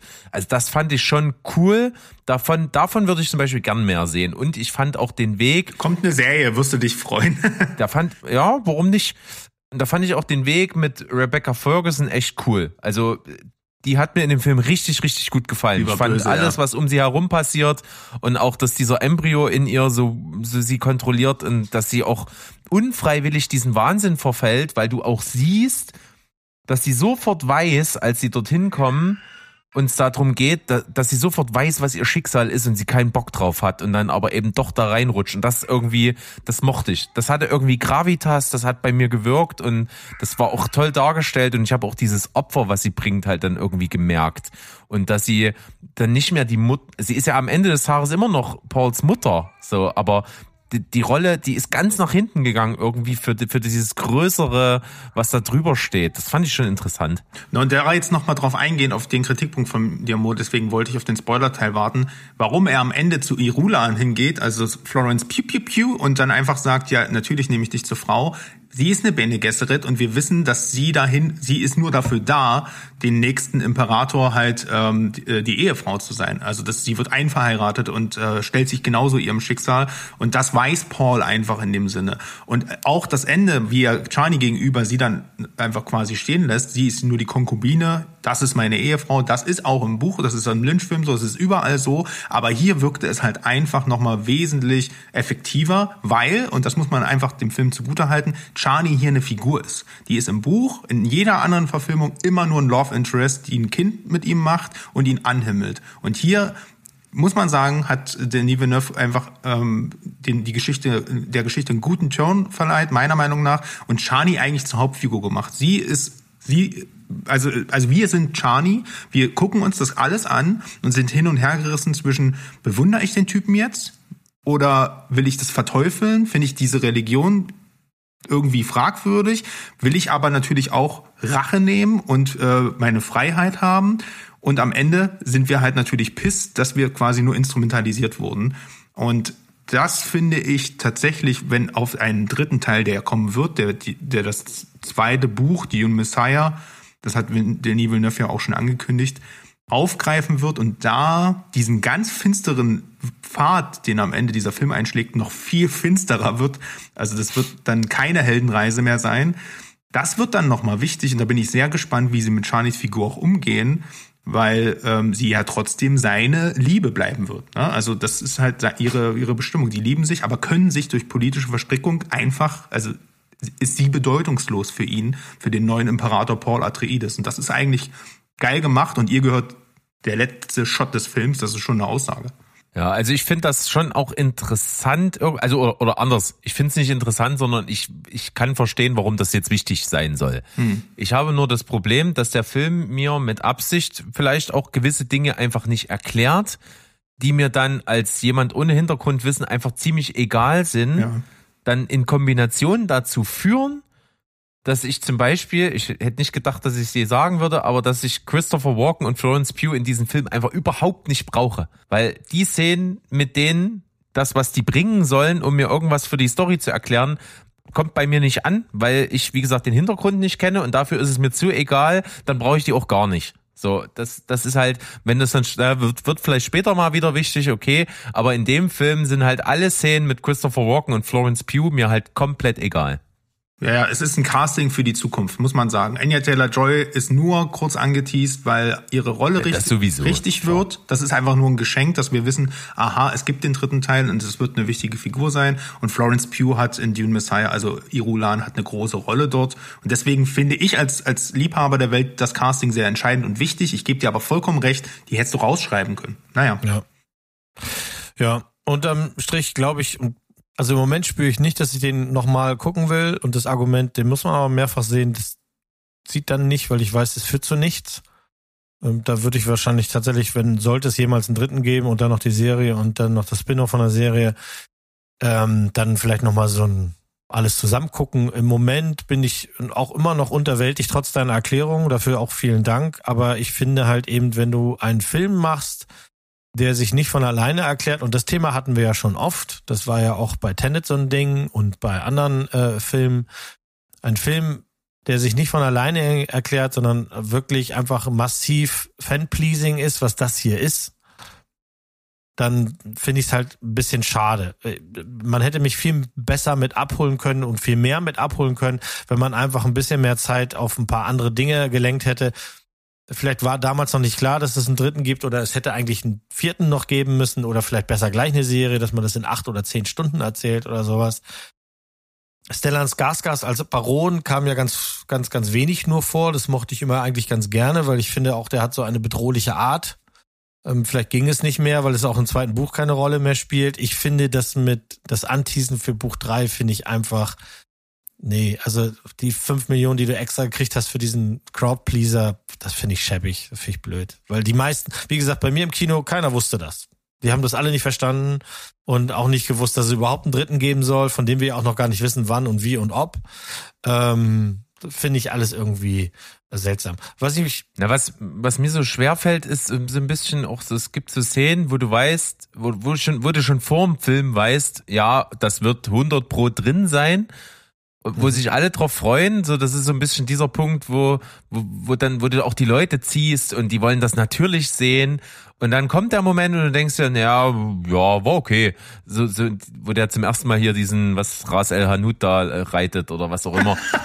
ähm, ja, keine, also fand ich, fand ich halt, aber Alter, ja, die Szene okay. war doch mega krass. Nee, ich fand die gar nicht so geil. Ich auch nicht. Also ich fand zum Beispiel die geilste Szene im ganzen Film für mich mhm. war die Eröffnungsszene. Übelst geil. Okay, interessant. Wie die im Wüstensand bei, was ist das? Ist das eine Mondfinsternis gewesen auf, auf Dune, auf dem Planeten? Genau, und dann. Mega ja, geil. Also die Farben, die Lichtstimmung, diese, diese kontrastreiche, fast schon blaue Stunde, ohne eine blaue Stunde zu sein, mhm. mit diesen schwarzen Figuren in dem orangen Sand, wie dann auf diesen Felsen hochschweben. Mega. Ja, äh, da ich war ich richtig hooked, fand ich super das geil. Ding und das auf dem Harkonnen-Planet fand ich super. Das mit dem Wurm hat mich auch unterwältigt. Ich habe mittlerweile auch irgendwas ähm, gelesen, wie aufwendig das war, auch in der Herstellung etc. pp. Aber die Würmer mit den Würmern und der Art, wie sie mit den Würmern umgehen, habe ich eh ein Problem. Also in Teil 1 werden die mir verkauft als absolut unberechenbar und Killermaschinen und in Teil 2 kriege ich ganz schnell, muss ich einfach ganz schnell hinnehmen, dass die zu jeder Tages- und Nachtzeit angerufen, ge, als Bus benutzt werden können etc. Die haben überhaupt gar keine Gefahr mehr für mich dargestellt. Das fand ich ein bisschen schlimm. Das ist so ne, Land der Raketenwürmer nur deutlich größer. Hast du das, habt ihr das, äh, kennt ihr den Zusammenhang zwischen den Würmern und dem Spice? Nein. Die Würmer produzieren das Spice. Das ist deren Ausscheidung, kannst du sagen, letztendlich, ne? die sich dann mit zu dieser Melange vermischt, deswegen auch das Wasser des Lebens, das ist ja, hast du ja auch gesehen. Übrigens sehr schön, wie sie das gezeigt haben, wie das entnommen wird. Aber das ist ein, dass das ein biologischer Kosmos ist zwischen der, den Würmern auf Arrakis, die dort in dieser Wüste nur vorkommen und da das Spice entsteht. Das ist sozusagen der Hintergrund dessen. Die Würmer sind nicht nur Monster, die werden natürlich uns als Monster im ersten Film verkauft, ähm, sind aber im Prinzip das die wichtigsten Geschöpfe dieses Universums. Und ich fand auch bei dem, bei dem Reiten des Wurms, wie schön man da die Luftöffnungen unter diesen Platten gesehen hat. Ne, immer wenn sie da mit den, wenn er mit den Krallen darunter ist und durch die, dadurch, dass die Luft dort reingeht, weil die dort halt Luft holen über diese einzelnen Hautschichten, ähm, können die nicht abtauchen weil dann würde ja der Sand reinkommen. Das ist das, das sind solche Details, die zeigt Villeneuve halt einfach. Und das finde ich halt, wer versteht das, ne? Also das ist so etwas, was die meisten Leute einfach nicht machen. Und das ist der Moment, wo ich sage, du, die Entscheidung, ihr habt Tufir Hawat in diesem Film einfach rausgeschrieben. Was auch immer, ne? Der Mentat aus dem ersten Teil, der ist nicht tot. Ne? Der wird bei David Lynch von einer Katze noch gequält, aber hier kommt er einfach nicht vor. Ähm, aber das verzeihe ich ihm das, dass er das gemacht hat, weil ich merke, er liebt dieses Quellenmaterial so sehr. Und das ist wie bei Peter Jackson, ne? Da vergehen 32 Jahre im Auenland und es sieht so aus, als wenn äh, Gandalf kurz im Keller war bei Minas Tirith und dann ist er wieder bei Frodo. Das haben wir alle schon vergessen, weil da 20 Jahre Filmgeschichte drüber gewachsen ist, aber es hat damals alle aufgeregt. Ja, ja. Ich hoffe, das dass in 20 auch Jahren. Das mit den Ends. Ja, ja, ich hoffe, dass wir in 20 Jahren uns Dune angucken und sagen, ja, perfekte Buchumsetzung. Äh, das Zeug dazu hat er. Ne, was, vieles, was, hier, was ihr kritisiert, sehe ich quasi als Problem im Buch und nicht in der Version des, des Films. Aber ich muss trotzdem sagen, es funktioniert. Also du siehst, äh, es funktioniert dann, wenn du jemanden reinsetzt, der dieses Quellenmaterial einfach liebt, der dieses Buch liebt, der weiß, welche Bedeutung das hat. Dass es hier um Religionskritik vor allem geht, ne, folgt keinem, also dieses Infragestellen eines Messias-Kultes. Und man muss sich halt schon mal fragen, wenn das Star Wars inspiriert hat und die viele anderen Heldenreisen da draußen, da war das damals in den 60ern, jedenfalls was das anbelangt, schon ziemlich progressiv. Also folgt nicht blinden Führern, folgt dieser Prophezeiung nicht, sondern stellt das immer in Frage. Und ich finde, dass die, die äh, Geschichte von Paul Atreides ist eine wunderschöne Tragödie, weil er kann da nicht raus. Er sieht das, was passieren wird. Wir wissen es seit dem ersten Teil, dass es einen Dschihad geben wird, einen heiligen Krieg. Und dieser Film macht nicht die Kurve und sagt uns dann, ja, ja, der ist schon, der ist ein guter Typ, alles ist gut. Und äh, nee, wir sind jetzt am Ende des zweiten Teils, wir sind jetzt am Heiligen Krieg und wenn das so weitergeht und der dritte Teil kommen wird, dann werden wir die Auswirkungen sehen. Und ähm, das ist nicht der Held, den wir uns am Anfang wahrscheinlich alle in Dune Teil 1 vor, ähm, vorgestellt haben. Und das finde ich sehr mutig und faszinierend. Und weil das nämlich nicht der Stoff ist, den Hollywood-Blockbuster eigentlich größtenteils ähm, ja, widerspiegeln. Ne, da gibt es dann ja. die Happy Ends und die, das kann man wohl sagen, gibt es hier in dem Film ja nicht. Ja, jetzt die Moral von der Geschichte, ne? Glaub nicht dem Typen, der da auf Ras Al Ghul rumgehackert ist. Da ist Ras Al Ghul ist aber Liam Neeson, ne? ist egal. Der ritt auf Liam Neeson. Schön. da aber unseren Folgentitel doch. Mal gucken. Ähm, schön, ich könnte jetzt noch ewig mit euch weiterreden, aber jetzt würde ich euch langweilen. Ich freue mich jetzt eher aufs Double Feature äh, morgen. Äh, beide Teile schön hintereinander ballern. What? No, wie? Was? Was? Im Kino oder was? Klar. Ach so. Wusste ich ja nicht. Das ist ja Ding. Gute Sache. Gute Sache. Und ich kann nur sagen, ich bin glücklich. Film des Jahres. Das, Können das jetzt das habe ich erwartet. ja, das, das hätte mich das, jetzt auch überrascht. Genau, das so habe ich auch wäre. erwartet. Ähm, und wie gesagt, ich rein von der Fansicht finde ich das super. Das, das würde mich freuen. Äh, wenn, wenn alles immer mit so viel Liebe verfilmt werden würde, dann hätten wir eine viel buntere und schönere Kinowelt wahrscheinlich. Und dass es was zu meckern gibt, ist ja auch gut. Dann sehe ja. ich halt eben auch, dass es noch Raum zum Wachsen gibt. So. Das stimmt. Ich, ich werde mir die Tage auf jeden Fall nochmal den Fancut von, von Dune ansehen, von dem, von dem Großmeister himself, weil ich da auch vieles nicht mehr weiß tatsächlich. Ähm, also insofern, das, das ganze, äh, die ganze Welt hat mich noch nicht verloren, so ist es nicht. Da eine letzte Empfehlung, bevor wir den, den Sack zumachen, wollte ich auf jeden Fall euch nochmal mitgeben. Es gibt jetzt die ganze Dokumentation Jodorowskis Dune ähm, die gibt es jetzt bei Arte. Ähm, pünktlich zum Kinostart. Schaut euch das an, wenn euch Filmgeschichte interessiert, wenn ihr sehen wollt, wie aus der aus Dune damals ne, die ganzen Abkömmlinge zu Alien weitergewandert sind, wie viele Giga-Designs äh, aus dieser Entwicklung es in den neuen Film geschafft haben. Das könnt ihr da alles wiederentdecken, wie viel Prometheus, äh, wie viel Dune in Prometheus steckt und sowas. Das werdet ihr alles an den Skizzen sehen. Das ist eine super interessante Dokumentation, kann ich euch nur empfehlen.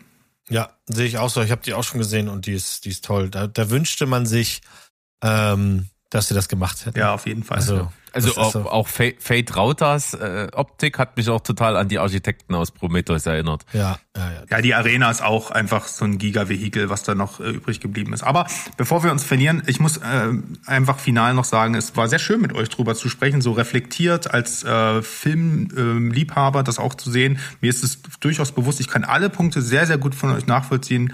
Und ähm, ja, kann mich einfach und freue mich einfach, dass das Ding jetzt da ist und hoffe einfach, dass es sehr erfolgreich ist, damit wir in zwei, drei Jahren über Dune Messiah reden können. Na dann. Und äh, wir haben jetzt auch wieder ab, wieder gezeigt mit dieser Folge, wir können irgendwie alles. Ne? Wir können auch mit drei Filmen halt fast zwei Stunden füllen. Geht alles ohne Probleme.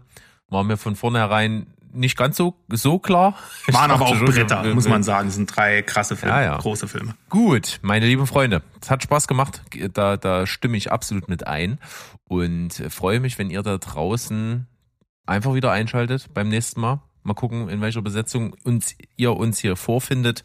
Lasst gerne überall, wo es geht, irgendwie ein Like da, einen Kommentar, eine Nachricht, kommt auf den Discord-Server. Äh, Sagt unbedingt euren Freunden weiter. Ihr habt da bestimmt noch irgendwie so ein, zwei äh, Leute im Freundeskreis, die gerne Filme gucken und uns vielleicht auch sogar noch gerne zuhören dabei. Das probiert das mal aus, sagt das mal weiter und wir hören uns beim nächsten Mal und ich würde sagen Tschüss, ciao und goodbye. Bleibt spoilerfrei. Das Spice möge fließen. Zum Beispiel.